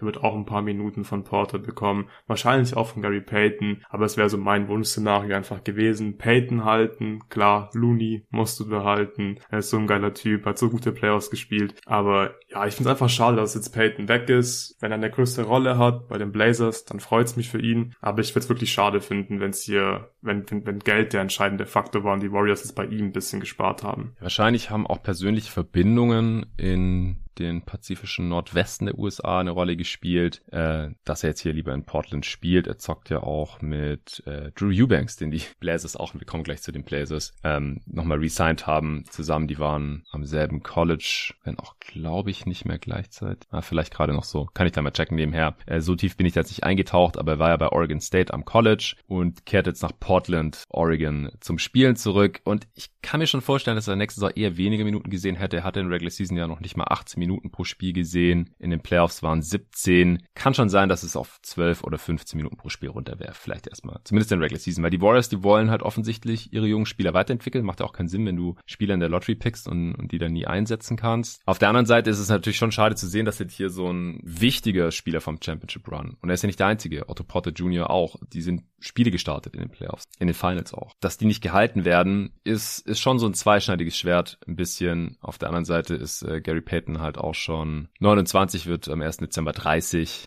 Also ich kann schon verstehen, dass sie jetzt hier diese Verjüngungskur machen, sich Dante DiVincenzo reinholen und mehr Spielzeit für Moody und äh, Kuminga freischaufen. Weil ansonsten verlieren die halt auch ihren Wert, können sich nicht so schnell weiterentwickeln, man kann die nicht evaluieren und auch ähm, den keine Raps geben, wenn man denen nicht ein paar Minuten in der Regular Season gibt. Die können nicht ewig G-League zocken. Und bei Otto Porter Jr., da ähm, ist es eigentlich eine ganz ähnliche Geschichte, wie ich finde. Ich bin gespannt, wie Gary Payton jetzt bei dem Portland Trailblazers reinpasst. Es ist einfach ein ganz anderes System mit dem Read-and-React-System, mit der ganzen, dem ganzen Off-Ball-Movement bei den Warriors, auch natürlich mit der Gravity, die ein Steph hat. Die hat sonst niemand, auch kein Damon Lillard, der spielt auch ganz anders als, als Steph. Ich weiß nicht, ob er da noch so easy äh, und effizient sein kann, offensiv, äh, so easy in seine Buckets kommt. Defensiv ist er krass und, und passt da sehr gut natürlich neben Dame und oder Anthony Simons. Das ist genau der Spielertyp, den sie da eigentlich gebrauchen können. Ist vielleicht ein bisschen schwierig spielbar mit Nurkic, den die Blazers auch verlängert haben für 70 Millionen, weil es dann schon ein bisschen eng werden könnte mit dem Spacing, gerade wenn dann da noch Grant äh, und oder Little auf dem Feld sind, die jetzt auch nicht die sichersten Shooter sind. Ich bin gespannt, aber ich kann mir vorstellen, dass wir die beste Saison von Gary Payton vielleicht schon gesehen haben im Vergangenen. Das Gehalt finde ich aber trotzdem in Ordnung, dass er jetzt hier bekommen hat. Ja. Wie findest du den Deal für Looney? Für die Warriors finde ich sehr geil. Also 25 Millionen über die nächsten drei Jahre ist fast schon ein Schnäppchen, finde ich. Also war in den Playoffs einfach so wichtig für die Warriors. Und ich weiß nicht oder ich gehe nicht davon aus, dass, ähm, dass Wiseman in den Playoffs nächste Saison eine Riesenrolle spielen wird. Da müsste er sich schon ziemlich krass weiterentwickeln und während der Saison entwickeln. Ja. Uh, aber ja, Looney einfach grundsolide gewesen, einfach so wichtig gewesen mit seinem Rebounding auch. Das war ein ganz, ganz äh, großer und wichtiger Aspekt in dem Warriors Run. Offensiv einfach smart genug, macht immer die richtigen Sachen. Klar ist er limitiert, aber er war da auch nie ein negativer Faktor. Er ist mir wirklich nie negativ aufgefallen in den Playoffs offensiv. Und es ist für mich schon ein Schnäppchen, 8,5 Millionen pro Jahr plus das dritte Jahr ist nur äh, teilweise garantiert. Drei Millionen sind garantiert im dritten Jahr. Also für ja. die Warriors ist es schon ein richtig guter Deal und fast schon ein bisschen schade für Looney, dass er da nicht mehr bekommt. Ich denke, er hat sich durch diese Playoffs zumindest mal so die Mid-Level-Exception verdient, aber gut, den Warriors soll es recht sein. Ich kann mir auch vorstellen, dass Looney einfach in Golden State bleiben wollte. Wenn beide Seiten dann ja. zufrieden sind, dann, dann ist es gut. Ja, in der Mock-Off-Season hatte ich dir äh, noch für Kevin Looney die volle Mid-Level. Ja, wegen Sven. 44,4. Ja, ja, klar. Es, es gab andere Bieter, gab es ja in der Realität ja vielleicht auch. Aber ich finde ja. ihn hier schon relativ leistungsgerecht bezahlt, weil man darf nicht vergessen, der Typ spielt nur 20 Minuten pro Spiel. In Playoffs und in der Regular Season, also nicht mehr die Hälfte des Spiels. Das ist halt schon eher eine Backup-Big Level-Rolle. Und da würde ich jetzt auch nicht so gern die volle Mid-Level für ausgeben. Also ich finde 8 Millionen, 8, 9 Millionen pro Jahr schon, schon angemessen. Das ist schon okay. Also ich finde den Deal auch für Looney okay. Dann Otto Porter, den sie verloren haben, noch vielleicht kurz zu den äh, Toronto Raptors. Die holen sich nochmal einen Wing rein. Er ist unglaublich. äh, wo haben wir ihn hier? Äh, zwei Jahre mit Play Option. Haben wir da die Höhe noch gar nicht? Nein, aber ich würde mal davon ausgehen, dass es mindestens die Taxpayer mit Level Exception ist und die Raptors, die müssten ja auch die volle mit Level Exception haben. Ich weiß nicht, ob sie hm. jetzt wirklich die volle für, für Porter raushauen, aber das wäre krass. Ja, 6 Millionen bitte. Ja, würde, würde ich auch wirklich für zu teuer halten, aber ich gehe mal eher davon aus, dass es so ja, 7 Millionen sind. Ja, also ich ich finde schon, dass er ungefähr denselben Wert hat wie Looney, auch positionsbedingt, mhm. weil er ist halt ein Wing und hat auch so 20 Minuten pro Spiel gespielt. Äh, auch wichtiger Spieler ist halt immer wieder angeschlagen, deswegen wäre er für mich jetzt nicht die volle Mid-Level ja. Age 29 Season jetzt. Ja, eigentlich ist es in seiner Prime, aber die körperliche Prime hat er schon länger hinter mhm. sich. Ja, passt, passt halt rein bei den Raptors, ja. Ein, ein, langer Wing, der solide werfen und verteidigen kann. Passt einfach ins Konzept. Und, äh, wird auch tradebar bleiben, höchstwahrscheinlich, wenn es jetzt nicht die volle Mittel. Vielleicht sogar selbst da. Mhm. Und dass die Warriors da nicht mitgehen, ja. kann ich auch nachvollziehen. Irgendwie. Wie gesagt. Ja, ja, habe ich vorhin auch schon gesagt. Mega Moody. Also ist für mich ja, eine ganz, also es war einfach eine logische Entscheidung. Bei Porter habe ich auch das Gefühl gehabt, diese Saison, er war natürlich gut, war wichtig, auch in den Finals, die ganzen Playoffs eigentlich. Aber ich hatte schon das Gefühl, dass es eher gut gelaufen ist, die Saison mit den Verletzungen. Er war ja auch wieder angeschlagen in den Playoffs, konnte aber trotzdem spielen. Ja. Ich bin mir da nicht so ganz sicher, dass er in den nächsten Jahren in den Playoffs beispielsweise dann wirklich auf die Zähne beißen kann und spielen kann. So vom Gefühl her war das einfach eher so, ja, es ist eine positive Saison, was die Verletzungen betrifft. Haben wir weiter bei den Cavs. Mhm. Die haben sich äh, Ricky Rubio zurückgeholt. Sehr schöne Geschichte, wie ich finde. Ich liebe ja. Ricky Rubio. Und äh, war Gold wert für die Cavs. Und er hatte nochmal eine richtig äh, gute Saison bis zu seinem Kreuzbandriss. Das heißt, er wird auch noch den Saisonstart sehr wahrscheinlich verpassen. Hat da jetzt gut 18 Millionen für drei Jahre bekommen. Das sind sechs Millionen pro Jahr. Finde ich einen fairen Deal für beide Seiten. Wenn Rubio fit ist, dann ist er das auf jeden Fall wert, so als zumindest mal Backup Point Guard. Wahrscheinlich wieder ähnliche Rolle wie in der letzten Saison, vielleicht ein bisschen kleiner, wird auch älter, ist äh, 32 schon. Außerdem haben sie äh, Robin Lopez geholt als ja, Backup Big zum Minimum. Das finde ich einen sehr guten Deal. Also gerade auch im Vergleich mit, was McGee von den Mavs bekommen hat zum Beispiel. Mhm. Das, äh, da macht man überhaupt nichts falsch. Also die Cavs wollen ja auch mit Size spielen, selbst wenn Jared Allen nicht drauf ist. Und dann kommt Robin Lopez rein und man kann mehr oder weniger genauso weiter zocken. Ist ein solider Veteran. Das gefällt mir richtig gut. Und dann haben sie noch Raul Neto reingeholt. Nochmal einen soliden Veteran Backup Point Guard. Wahrscheinlich hauptsächlich für die Zeit, in der Rubio noch verletzt sein wird. Und zum Minimum, ziemlich sicher. Wie gefällt dir das alles? Ja, ich habe nicht viel hinzuzufügen. Ich finde, Raul Neto okay. ist so ein bisschen der Poor Man's Ricky Rubio. Ja. Fand ich Sinn, den reinzuholen für die Zeit, wo Rubio raus ist. Robin Lopez, stimme ich dir auch voll zu. Captain Hook, sehr, sehr solide. Und auch der Deal für Rubio, auch der ist einfach nicht auch von der Struktur her, ist einfach wahrscheinlich für beide Seiten ziemlich nice, weil Rubio bekommt drei Jahre. Ich habe gerade gesehen, bei Dunkton im Capsheet das dritte Jahr ist möglicherweise nicht voll garantiert. Aber Rubio hat halt die Upside, ähm, ja, diesen Contract auf jeden Fall äh, out zu performen. Und das halt dann schon ziemlich gut, Ricky Rubio als Backup-Center, wenn er fit ist, für sechs Millionen in deinem Team zu haben. Wir haben es letztes Jahr gesehen. Er kann einfach Impact haben. Ist einfach eine schöne Geschichte auch. Und ich mag die Moves, sind äh, gute Verträge, gute Moves der Cavs. Ja, wir haben bei zwei Teams, die wir jetzt eigentlich schon besprochen haben, haben wir noch äh, Signings nicht besprochen. Einmal die Pacers haben Jalen Smith verlängert. Mhm. 9,6 Millionen über zwei Jahre. Das ist das Maximum, was sie ihm bieten durften, weil seine ähm, Team Option fürs dritte Jahr im Rookie Contract ja nicht gezogen worden war von den Suns noch im letzten Sommer oder Herbst auf jeden Fall vor, vor der Deadline, wo das geschehen muss. Und man darf dem Spieler dann, auch wenn es ein anderes Team war, denn er wurde ja getradet, ähm, das Team, dessen Free Agent er ist, darf ihm dann nicht mehr geben, als er eben in diesem Jahr im Rookie Deal verdient hätte. Man will damit einfach umgehen, dass irgendwelche Stars, die im Rookie Contract noch komplett unterbezahlt sind, dann, was weiß ich, äh, wenn sie nur Pick waren, vielleicht ähm, 10 Millionen verdienen, dass dann das Team sagt, nö, nee, komm, wir, wir ziehen deine äh, Team Option nicht und dann geben wir den nächstes Jahr schon 20 oder 30 Millionen. Das will man halt verhindern, dass halt die Rookie Scale auch eingehalten wird. Das heißt, entweder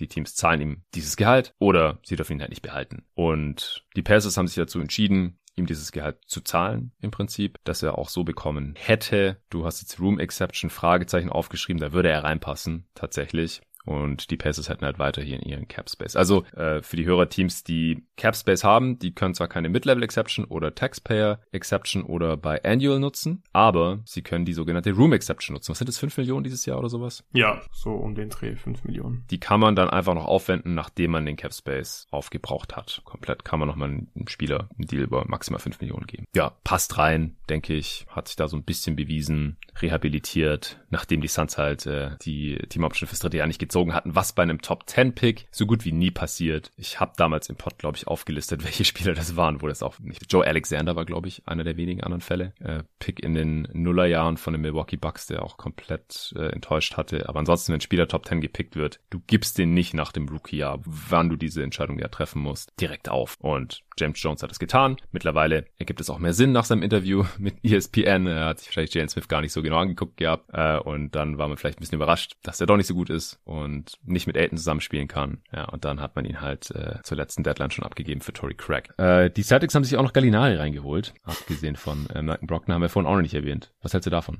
Es ist ein guter Move, finde ich. Wenn du dafür die, die Taxpayer Mid-Level benutzt, ist es okay. Ich habe irgendwie auch schon gehört, ja, Gallinari passt doch gar nicht rein da in der Defense, dann kannst du ihn attackieren und so. Ich gehe nicht davon aus, dass Gallinari in den entscheidenden Momenten auf dem Spielfeld steht. Ich glaube, er ist aber für die Regular Season gut, hat offensiv Qualitäten. In den Playoffs kann er vielleicht auch eine kleine Rolle spielen, gerade in den, äh, in den ersten Runden. Aber der muss ja keine wichtige Rolle spielen und das ist ein gutes Pickup, finde ich. Wie gesagt, vor allem für die Regular Season Also ähm, ich habe damit keine Probleme mit dem Signing. Ich auch nicht. Also ich habe auch gestern mein 2K-Roster für die äh, Xbox aktualisiert. Ich habe es schon auf Discord geschrieben, aber an der Stelle auch nochmal für die Series X oder S, falls ihr mit meinem jeden Tag NBA-Roster zocken wollt. Ich habe da alle Moves, die bis heute Nacht um zwei Uhr oder sowas durch waren, schon ähm, berücksichtigt. Die Free Agents, die noch nicht unter Vertrag sind, sind auch da nicht im Roster drin. Also wenn ihr zocken wollt, dann sind das so halbvolle Teams teilweise. Und ich habe alle die Top 12 gepickten Rookies habe ich auch schon runtergeladen und überarbeitet und hier ins Roster eingefügt. Also wenn ihr Bock habt, dann sucht gerne nach dem JTNBA Offseason Roster äh, bei K, Gamertag Stuttgart Suns. Ähm, ansonsten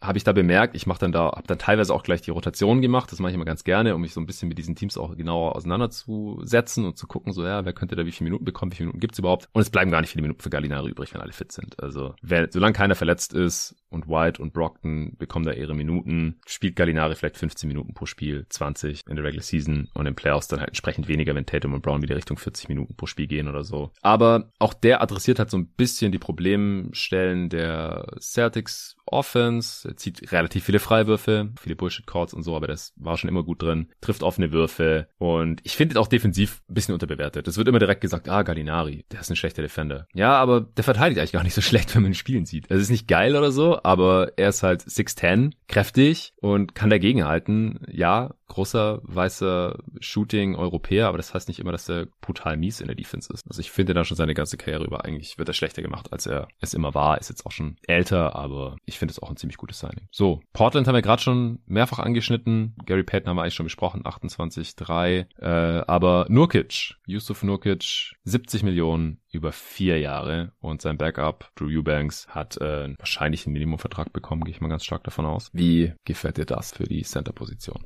Es ist sehr teuer. Uh, Yusuf Nurkic hat viele Spiele verpasst in den letzten Spielzeiten. Seine letzte richtig gute Saison war, finde ich, in der in dem Bubble-Jahr. Gerade in der Bubble hat er mir auch ziemlich gut gefallen. Und ich gehe auch stark davon aus, dass wir da noch, ja, noch ein bisschen mehr erfahren, dass da irgendwelche Incentives drin sind, Non-Guarantees drin sind. Ich hoffe bei es. 70,4 also ja, weil 70, 4, 17,5 Millionen im Schnitt pro Jahr kann ich nicht nachvollziehen. Ich hoffe es auch nee. wirklich sehr, dass da dass die Blazers sich da wirklich stark abgesichert haben noch, weil das ist schon sehr, sehr teuer. Also ich habe damit gerechnet, dass sie einfach ähm, etwas mehr als die Mid-Level-Exception bekommen, dass man ihnen halt auch so ein bisschen die Wertschätzung zeigt. Er ist einfach schon lange bei den Blazers. Ist, glaube ich, da auch ja, nicht nur auf dem Spielfeld, sondern wahrscheinlich auch in ihrem Lockerroom irgendwie ein wichtiger Spieler, habe ich so das Gefühl. Und dann kann man da schon irgendwie so die Mid-Level-Exception mehr oder weniger raushauen, um ihn halt zu halten. Aber 17,5 pro Jahr für einen Center, der verletzungsanfällig ist, der defensiv halt auch nicht so super flexibel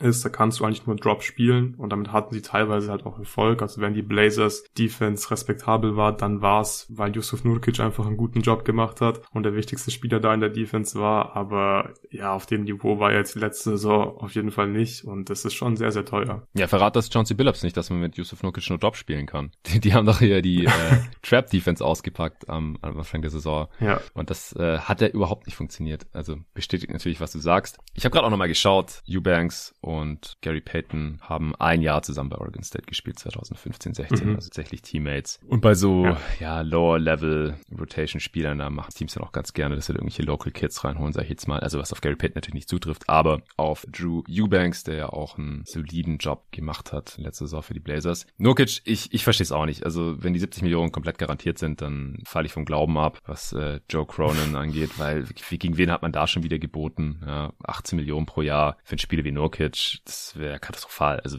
rechtfertigt er einfach. Was hat im letzten Deal verdient? 12 Millionen pro Jahr, das war okay. Ja. Aber er ist halt auch so viel verletzt, eindimensionaler Spieler, solider Starter, wenn er fit ist, wenn er fit ist. Aber als solider ja, Starting hat in den letzten drei Saisons 33 Spiele im Schnitt gemacht. Also ja, er ist halt ey. einfach nicht fit. Nee. Ja, ja, genau. Das ist ja das Ding. Also wenn er fit wäre, dann wäre er vielleicht aus meiner Sicht 50 ja. Millionen wert oder sowas. Aber ist er ja, ja. nie. Und deswegen habe ich, hab ich echt gedacht, wieder 12 oder sowas haben wir auch eine Mock-Off-Season irgendwas um den Dreh rausgeholt. Aber ja, genau, so ein bisschen über der MLE. Ja, genau. Das wäre doch okay. Andere Teams würden vielleicht die MLE bieten wüsste jetzt nicht wer, aber ja, gehen wir mal davon aus. Äh, und dann kann man vielleicht sagen, ja komm, ey, gib uns doch 12, 13 Millionen. Wir sind bisher den Blazers immer treu geblieben, was weiß ich. Aber 17, 18 Millionen pro Jahr, pff, tough, tough auf jeden Fall. Und wie alt ist Nokic jetzt? 28. Ja. da kann man jetzt auch nicht mehr von einer großartigen Verbesserung ausgehen. Man muss einfach nur hoffen, dass der Typ fit bleiben kann. Denn ansonsten ist es, ja, weiß ich nicht, Drew Eubanks Time in Portland oder wieder Trenton Watford oder Gary Payton auf der Fit. Ich weiß nicht. Gary Payton, ähm, ja.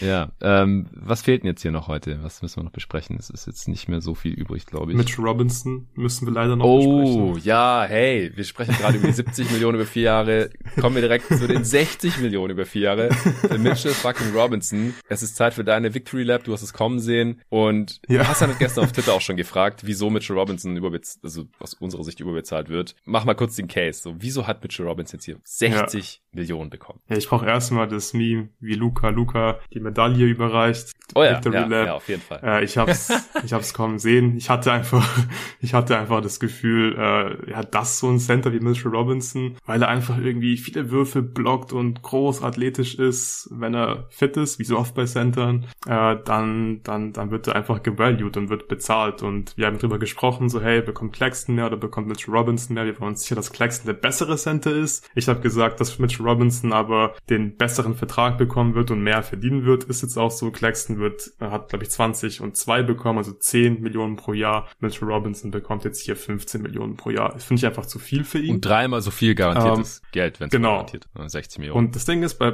bei Mitchell Robinson, so klar, er hat schon gute Ansätze irgendwie gezeigt, gerade was sein Shotblocking an, äh, was sein Shotblocking betrifft, aber er fault ja einfach auch viel. Er springt ja ständig. So, es ist ja klar, wenn du einfach versuchst, jeden Wurf zu blocken, dann holst du wahrscheinlich auch relativ viele Blocks. Aber die Frage ist, wie viel, wie viel bringt es halt, wenn du so auf diese Blocks die ganze Zeit gehst, wie viele einfache Punkte gibst du dadurch ab? Und die Fouls musst du ja auch mit einberechnen, dass dann oft Gegner halt Freiwürfe bekommen, weil Mitch Robinson versucht zu blocken und halt nicht versucht einfach nur den Ring zu beschützen, ohne auf den Block zu gehen. Und klar, er hat das Potenzial, sich noch zu einem richtig guten Rim Protector zu entwickeln. Ich halte es aber nicht für so super realistisch. Ich glaube nicht, dass es das auf jeden Fall passieren wird. Es kann passieren, mhm. aber ich weiß nicht. Ich weiß nicht, warum er jetzt plötzlich da so viel smarter agieren sollte in der Defense. Wir haben es dieses Jahr so ein bisschen bei Jaron Jackson Jr. gesehen, da ist es viel besser geworden, aber auch er fällt ja immer noch zu viel und Mitchell Robinson, der hat ja gar nicht die Upside und der ist nicht so flexibel wie jetzt ein Triple J in der Defense. Er ist ja nicht mobil genug. Da kannst du eigentlich auch nur Drop spielen und hoffst halt darauf, dass er ein richtig guter Rim Protector wird. Offensiv kann er nichts außer danken. Ist auch nicht schlimm. Ist nicht schlimm für ein Center. Kann man, finde ich, haben. Gerade in der Regular Season. Guter Rim Protector, guter Rollman, der gut finisht, der Offensiv-Rebounds holt. Auch das macht er gut.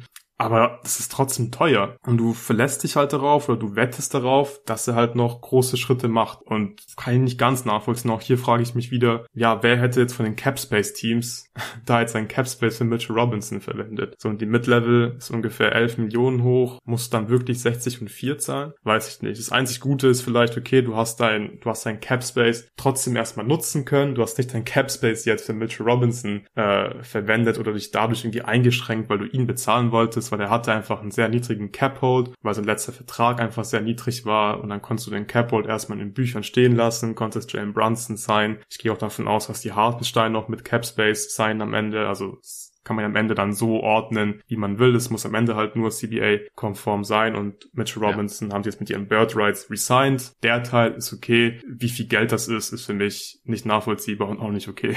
Ja, komplette Zustimmung. Ich habe dem nichts hinzuzufügen. Ich hoffe, Hassan jetzt klar geworden. Das Ding ist ja auch, dass er sich nicht wirklich weiterentwickelt. Also er ist halt, seit der Rookie ist eigentlich derselbe Dude. Also krasser Körper, super lang, athletisch und auch einigermaßen beweglich, außer dann hat er dauernd Verletzungen und ist nicht so richtig fit. Hat ja auch dann ziemlich ziemlich zugelegt, was seiner Mobilität wiederum geschadet hat. Aber kann mir einer irgendeinen Aspekt nennen, in dem Mitchell Robinson wirklich besser geworden ist in den letzten vier Saisons? Also ich, ich sehe nichts, ehrlich gesagt. Freiwurfquote. Gewicht. Ja, genau. Er ist schwerer geworden, was seinem Game aber schadet. Herzlichen Glückwunsch. Ja. Die Freiwurfquote ist irgendwo um die 50 Prozent und sinkt von Jahr zu Jahr seit seiner rookie von 60 auf jetzt 49 Prozent. Also bis Shooting Touch, da geht gar nichts. Und wann war das? Vor zwei Jahren oder so? Oder vor drei Jahren vielleicht auch schon? Da hat man ja so Off-Season-Videos gesehen, wie Mitch Robinson irgendwie zwei, drei, drei Anfolge getroffen hat. Also, mhm. oh mein Gott, der fängt das Shooten an. Nee, Mitch Robinson hat einen der schlechtesten Shooting Touches der Liga. Und ja, NBA-Spieler, auch die mit dem schlechtesten Shooting Touch, auch Dwight Howard macht beim Warm-Up 10 drei Anfolge rein und so. Das ist einfach, das ist die NBA, okay? Aber auf dem Level kann Mitch Robinson nicht werfen. Der, der nimmt nur Würfe am Ring, dankt viel, um genau zu sein. 57 Prozent seiner Attempts sind Dunks. Das dürfte im Spitzenwert in der Liga sein. Also die Spitzenwerte sind immer so um die 50 Prozent. Also jeder zweite Feldwurfversuch ist ein Dank. Das ist schon krass. Aber er macht halt sonst auch nichts. Wird jetzt auch nicht wie Rudy Gobert dann aber sehr viel gefoult. Wäre auch nicht so geil mit der Quote, aber das hilft halt irgendwie auch nicht weiter dann offensiv. Seine Production ist immer auf demselben Level geblieben, auf 100 Possessions gerechnet. Außer die Blocks, die gehen auch immer weiter runter. Die Fouls gehen auch ein bisschen weiter runter, aber die Blocks stärker als die Fouls.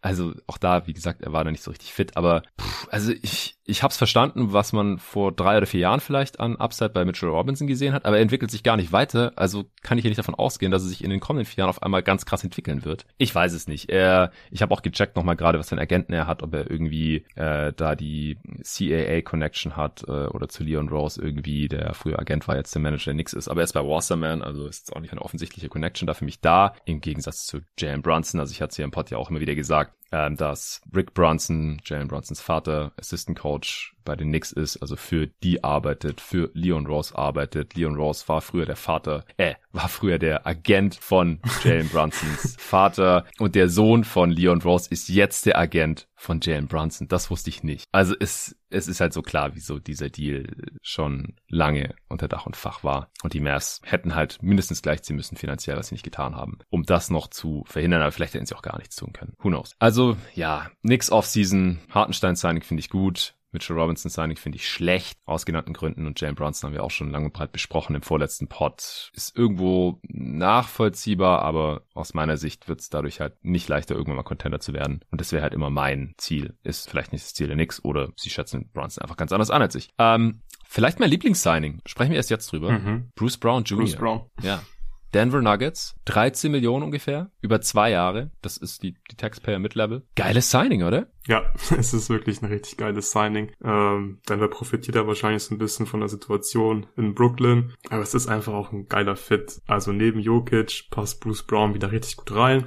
Ähnliche Situation wie bei Gary Payton. Ich mag ihn wirklich sehr, aber er hat halt, jetzt bei Brooklyn hat er sich ja auch in diese Richtung entwickelt, dass er so als falsche Fünf spielt und da muss halt der Spielermaterial drumherum wirklich passen, aber auch in Denver passt es halt wieder richtig gut. Er ist ein guter Verteidiger, braucht Denver immer. Neben Jokic wird's offensiv geil aussehen den, ich liebe dieses Signing.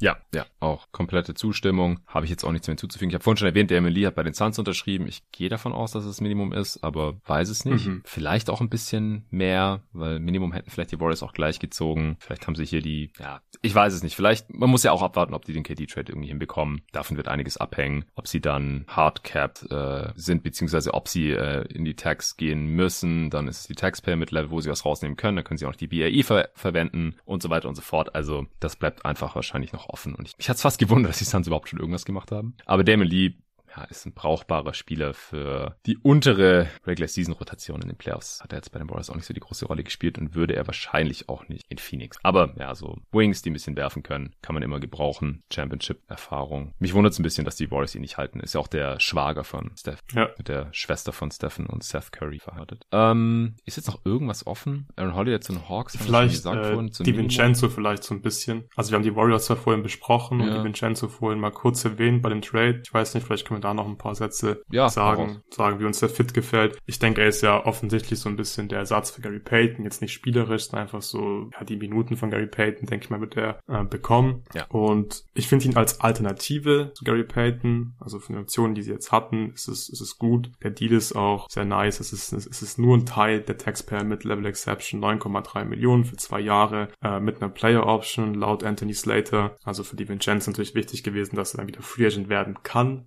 nächste Saison. Und jetzt so basketballerisch finde ich es okay. Also das ist schon ein Schnäppchen einfach. Die Vincenzo ist, denke ich, mehr wert als 4,6 Millionen pro Jahr. Ja. Äh, er ist halt nicht so ein guter Shooter. Er ist auch nicht so ein guter Verteidiger. Also er ist solide, aber er ist halt nicht so gut wie Gary Payton. Offensiv ist er zwar ein besserer Shooter als Payton, aber so vom Skillset her, ja, klar, passt er irgendwie auch wieder rein bei den Warriors, weil es ist ziemlich leicht bei den Warriors gut auszusehen, wenn er halt einfach, ja, die Sachen macht, die er machen soll. Und ich denke, da kann er Qualitäten mitbringen. Ich glaube, sein Rebounding könnte den Warriors auch ganz gut tun. Er ist ein sehr guter Guard-Rebound. Das war ja auch immer so ein bisschen Thema in den Playoffs bei den Warriors, weil sie einfach teilweise relativ klein waren. Und Wiggins musste ja zum Beispiel auch immer gut rebounden, offensiv als auch defensiv und die Vincenzo kann da mit Sicherheit auch ein bisschen helfen. Im Großen und Ganzen finde ich, Peyton passt da besser rein, kann wichtiger sein, weil er einfach irgendwie so, ja, in der Defense einfach Elite ist, on-ball und die Vincenzo hat ja jetzt keinen Elite-Skill, aber er ist halt grundsolide und von daher ist es ein guter Move, weil du einfach ihn sehr billig bekommen hast. Ja,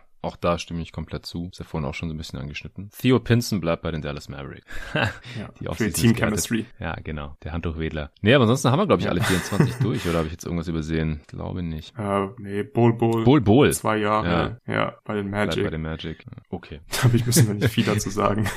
nee, äh, die halten halt irgendwie da ihren Frontcourt zusammen mit äh, Bamba, Wendell Carter Jr., Bull Bull. Ja, kann mir schwerlich vorstellen, dass er noch ein echter NBA-Spieler wird. Ehrlich. Wir werden sehen. Ja. Dann sind wir durch nach äh, nur zwei Stunden ungefähr wird der Potenzial wahrscheinlich im Endeffekt auch sein. Aber hey, Rudy Gobert Trade, Riesending. Auch über die anderen Trades mussten wir sprechen und äh, natürlich sprechen wir hier bei jeden Tag NBA über jedes Signing. Und wenn es nur ganz kurz ist, dann habt ihr den Überblick, müsst ihr nicht äh, selbst irgendwie vor Twitter hängen oder euch irgendwelche Übersichten reinziehen. Ansonsten, wenn ihr euch eure eigenen Gedanken macht, dann diskutiert gerne mit uns. Entweder auf äh, Twitter sind wir beide zu finden oder im Supporter Discord, falls ihr da noch rein möchtet. Supporter schreiben mir fast jeden Tag, hey, wie komme ich in den Discord rein? Äh, ich versuche es in jedem Pod zu sagen. Ihr müsst mir einfach bei Steady eine Direktnachricht schicken. Ihr habt einen Steady Account, sonst könnt ihr diesen Pod hier nicht hören. Ihr loggt euch da ein, schreibt mir eine Direktnachricht und äh, sagt einfach, hey, Jonathan, äh, ich hätte Bock auf den Supporter Discord und dann schicke ich euch den Einladungslink. Ah, das bekommt ihr den nicht, denn es soll ja ein exklusiver Discord sein für euch Supporter und nicht für andere Leute. Deswegen habe ich diese permanenten Einladungslinks ähm, auslaufen lassen bzw. entfernt. Nur so kommt ihr da rein. Ansonsten äh, auch hier nochmal die Info. Wir haben jetzt nochmal ein, zwei All-Star-Supporter geschrieben, die aber nicht eine Jahresmitgliedschaft haben und die noch nicht ein Jahr dabei sind. Ihr bekommt leider noch kein Goodie. Man bekommt das entweder, wenn man All-Star-Supporter ist und gleich für ein ganzes Jahr abschließt oder dann halt nach dem abgeschlossenen Jahr, weil es passiert zum Glück selten, aber wenn ein All-Star-Supporter halt früher wieder kündigt, kündigt und dann aber schon eine Tasse oder ein Shirt bekommen hat, bevor das Jahr durch ist, dann äh, ist es schwierig mit der Wirtschaftlichkeit für mich, weil die Tassen und Shirts, die kosten natürlich auch was und natürlich kommt bei mir im Endeffekt äh, nicht 100% an von dem, was ihr bei Steady monatlich zahlt äh, für eure Mitgliedschaft. Das ist klar. Äh, natürlich 10% Gebühren gehen an Steady, das kann ich offen sagen. Das finde ich auch in Ordnung dafür, dass ich keinen Hassel habe mit der Plattform und allem und dass ihr euch theoretisch, wenn ihr Probleme habt, eigentlich auch immer direkt an Steady Kundensupport wenden dürft und könnt und eigentlich auch solltet. Sonst muss ich mich darum kümmern und äh, ich will ja eigentlich Basketball-Podcasts machen. Aber klar, wenn ihr überhaupt gar nicht weiterkommt oder irgendwas persönlich von mir wollt, könnt ihr mir da auch jederzeit schreiben. Das ist ja auch einer der Vorteile, wenn ihr Supporter seid. Und dann äh, geht natürlich ein Haufen weg an, an Vaterstaat und wenn ich dann von dem, was da noch übrig bleibt, auch noch äh, eine Tasse oder ein Shirt bestelle und an euch rausschicke und so weiter. Klar, ich kann das teilweise auch steuerlich geltend machen, wenn jetzt hier die die Steuerberater unter euch sagen oder die Tax-Nerds. Aber es sind auf jeden Fall Kosten und die, die kann ich halt nur stemmen, wenn ihr gleich für ein ganzes Jahr am Start seid. Deswegen, wenn die zwölf Monate rum sind und äh, ihr dann eine Tasse oder ein Shirt haben wollt mit dem jeden Tag NBA-Logo und auf der Tasse ist noch das alte drauf, also wirklich jeden Tag NBA mit der Silhouette von Steph Curry ist es ja weiß auf schwarzem Grund, dann äh, bekommt ihr die, wenn ihr mir schreibt, an welche Adresse und dass ihr die haben wollt. Und äh, das Shirt war letztes Jahr auch noch dasselbe Logo, dieses Jahr jetzt für die Supporter, die in diese Saison dazugekommen sind. Und die, die dann ein Jahr äh, dabei sind ab Oktober oder auch noch länger, aber die Regelung gibt es eben erst letztes Jahr im Oktober und die noch kein Shirt jetzt diesen Sommer bekommen haben, die bekommen das neue jeden Tag NBA Logo, das Akronym JT NBA und da ist die Silhouette von Steph Curry in dem A drin. Habt ihr vielleicht schon mal irgendwo gesehen. Ich habe es äh, als Banner auf Twitter zum Beispiel. Ich laufe selber die ganze Zeit mit dem Merch rum und äh, viele der regelmäßigen jeden Tag NBA-Gäste haben auch schon ein Hoodie oder ein Shirt oder irgendwas davon bekommen und äh, sich damit gezeigt in irgendwelchen Streams oder äh, auf Twitter irgendwelche Bilder. Arne hat's äh, auch gerockt neulich, als er seinen Abschiedspost von jeden Tag NBA abgesetzt hat. Äh, für die Leute, die es gerade zum ersten Mal mitbekommen, nicht geschockt sein. Arne wird auf jeden Fall nochmal hier im Pod irgendwann sein, ist jederzeit eingeladen. Ich habe neulich in der Answering Machine irgendwo mittendrin, habe ich ausführlich darüber gesprochen, weil eine Frage gekommen war und ich mich noch nicht äh, dazu geäußert hatte, nachdem Arne auf Twitter seinen Abschied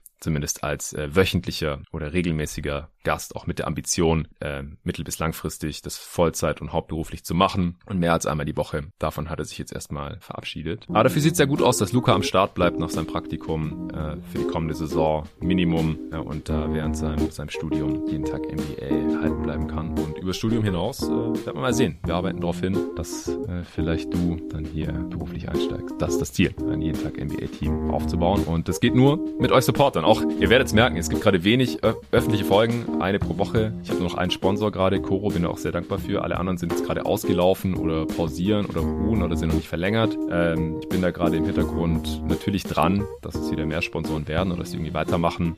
Aber jetzt kommt ja auch bald die Sommerpause dann im August, äh, wenn ich mal im Urlaub bin dann und wenn mehr nichts passiert, dann kommt hier nur noch ein paar pro Woche. Kennt ihr vielleicht noch vom letzten Jahr. Und dann im September geht's wieder los und bis dahin habe ich hoffentlich wieder ein paar mehr Sponsoren am Start. Aber so lange und das ist halt auch alles ungewiss und immer ein bisschen shaky mit den Sponsoren, äh, bin ich komplett angewiesen auf das Geld, das von euch Supportern reinkommt jeden Monat, damit ich ja meine Rechnungen zahlen kann und ja, ein bisschen entlohnt werde für, für meinen Job hier. Also vielen, vielen Dank fürs Supporten, danke fürs Zuhören, danke, dass du deinen äh, Samstagvormittag hier geopfert hast, Luca. Ich wünsche euch allen ein schönes Wochenende und jetzt schauen wir mal, was passiert hier Samstagabend und Nacht und vielleicht nehmen wir morgen, Sonntagmorgen, den nächsten Pod auf. Ansonsten spätestens Montag.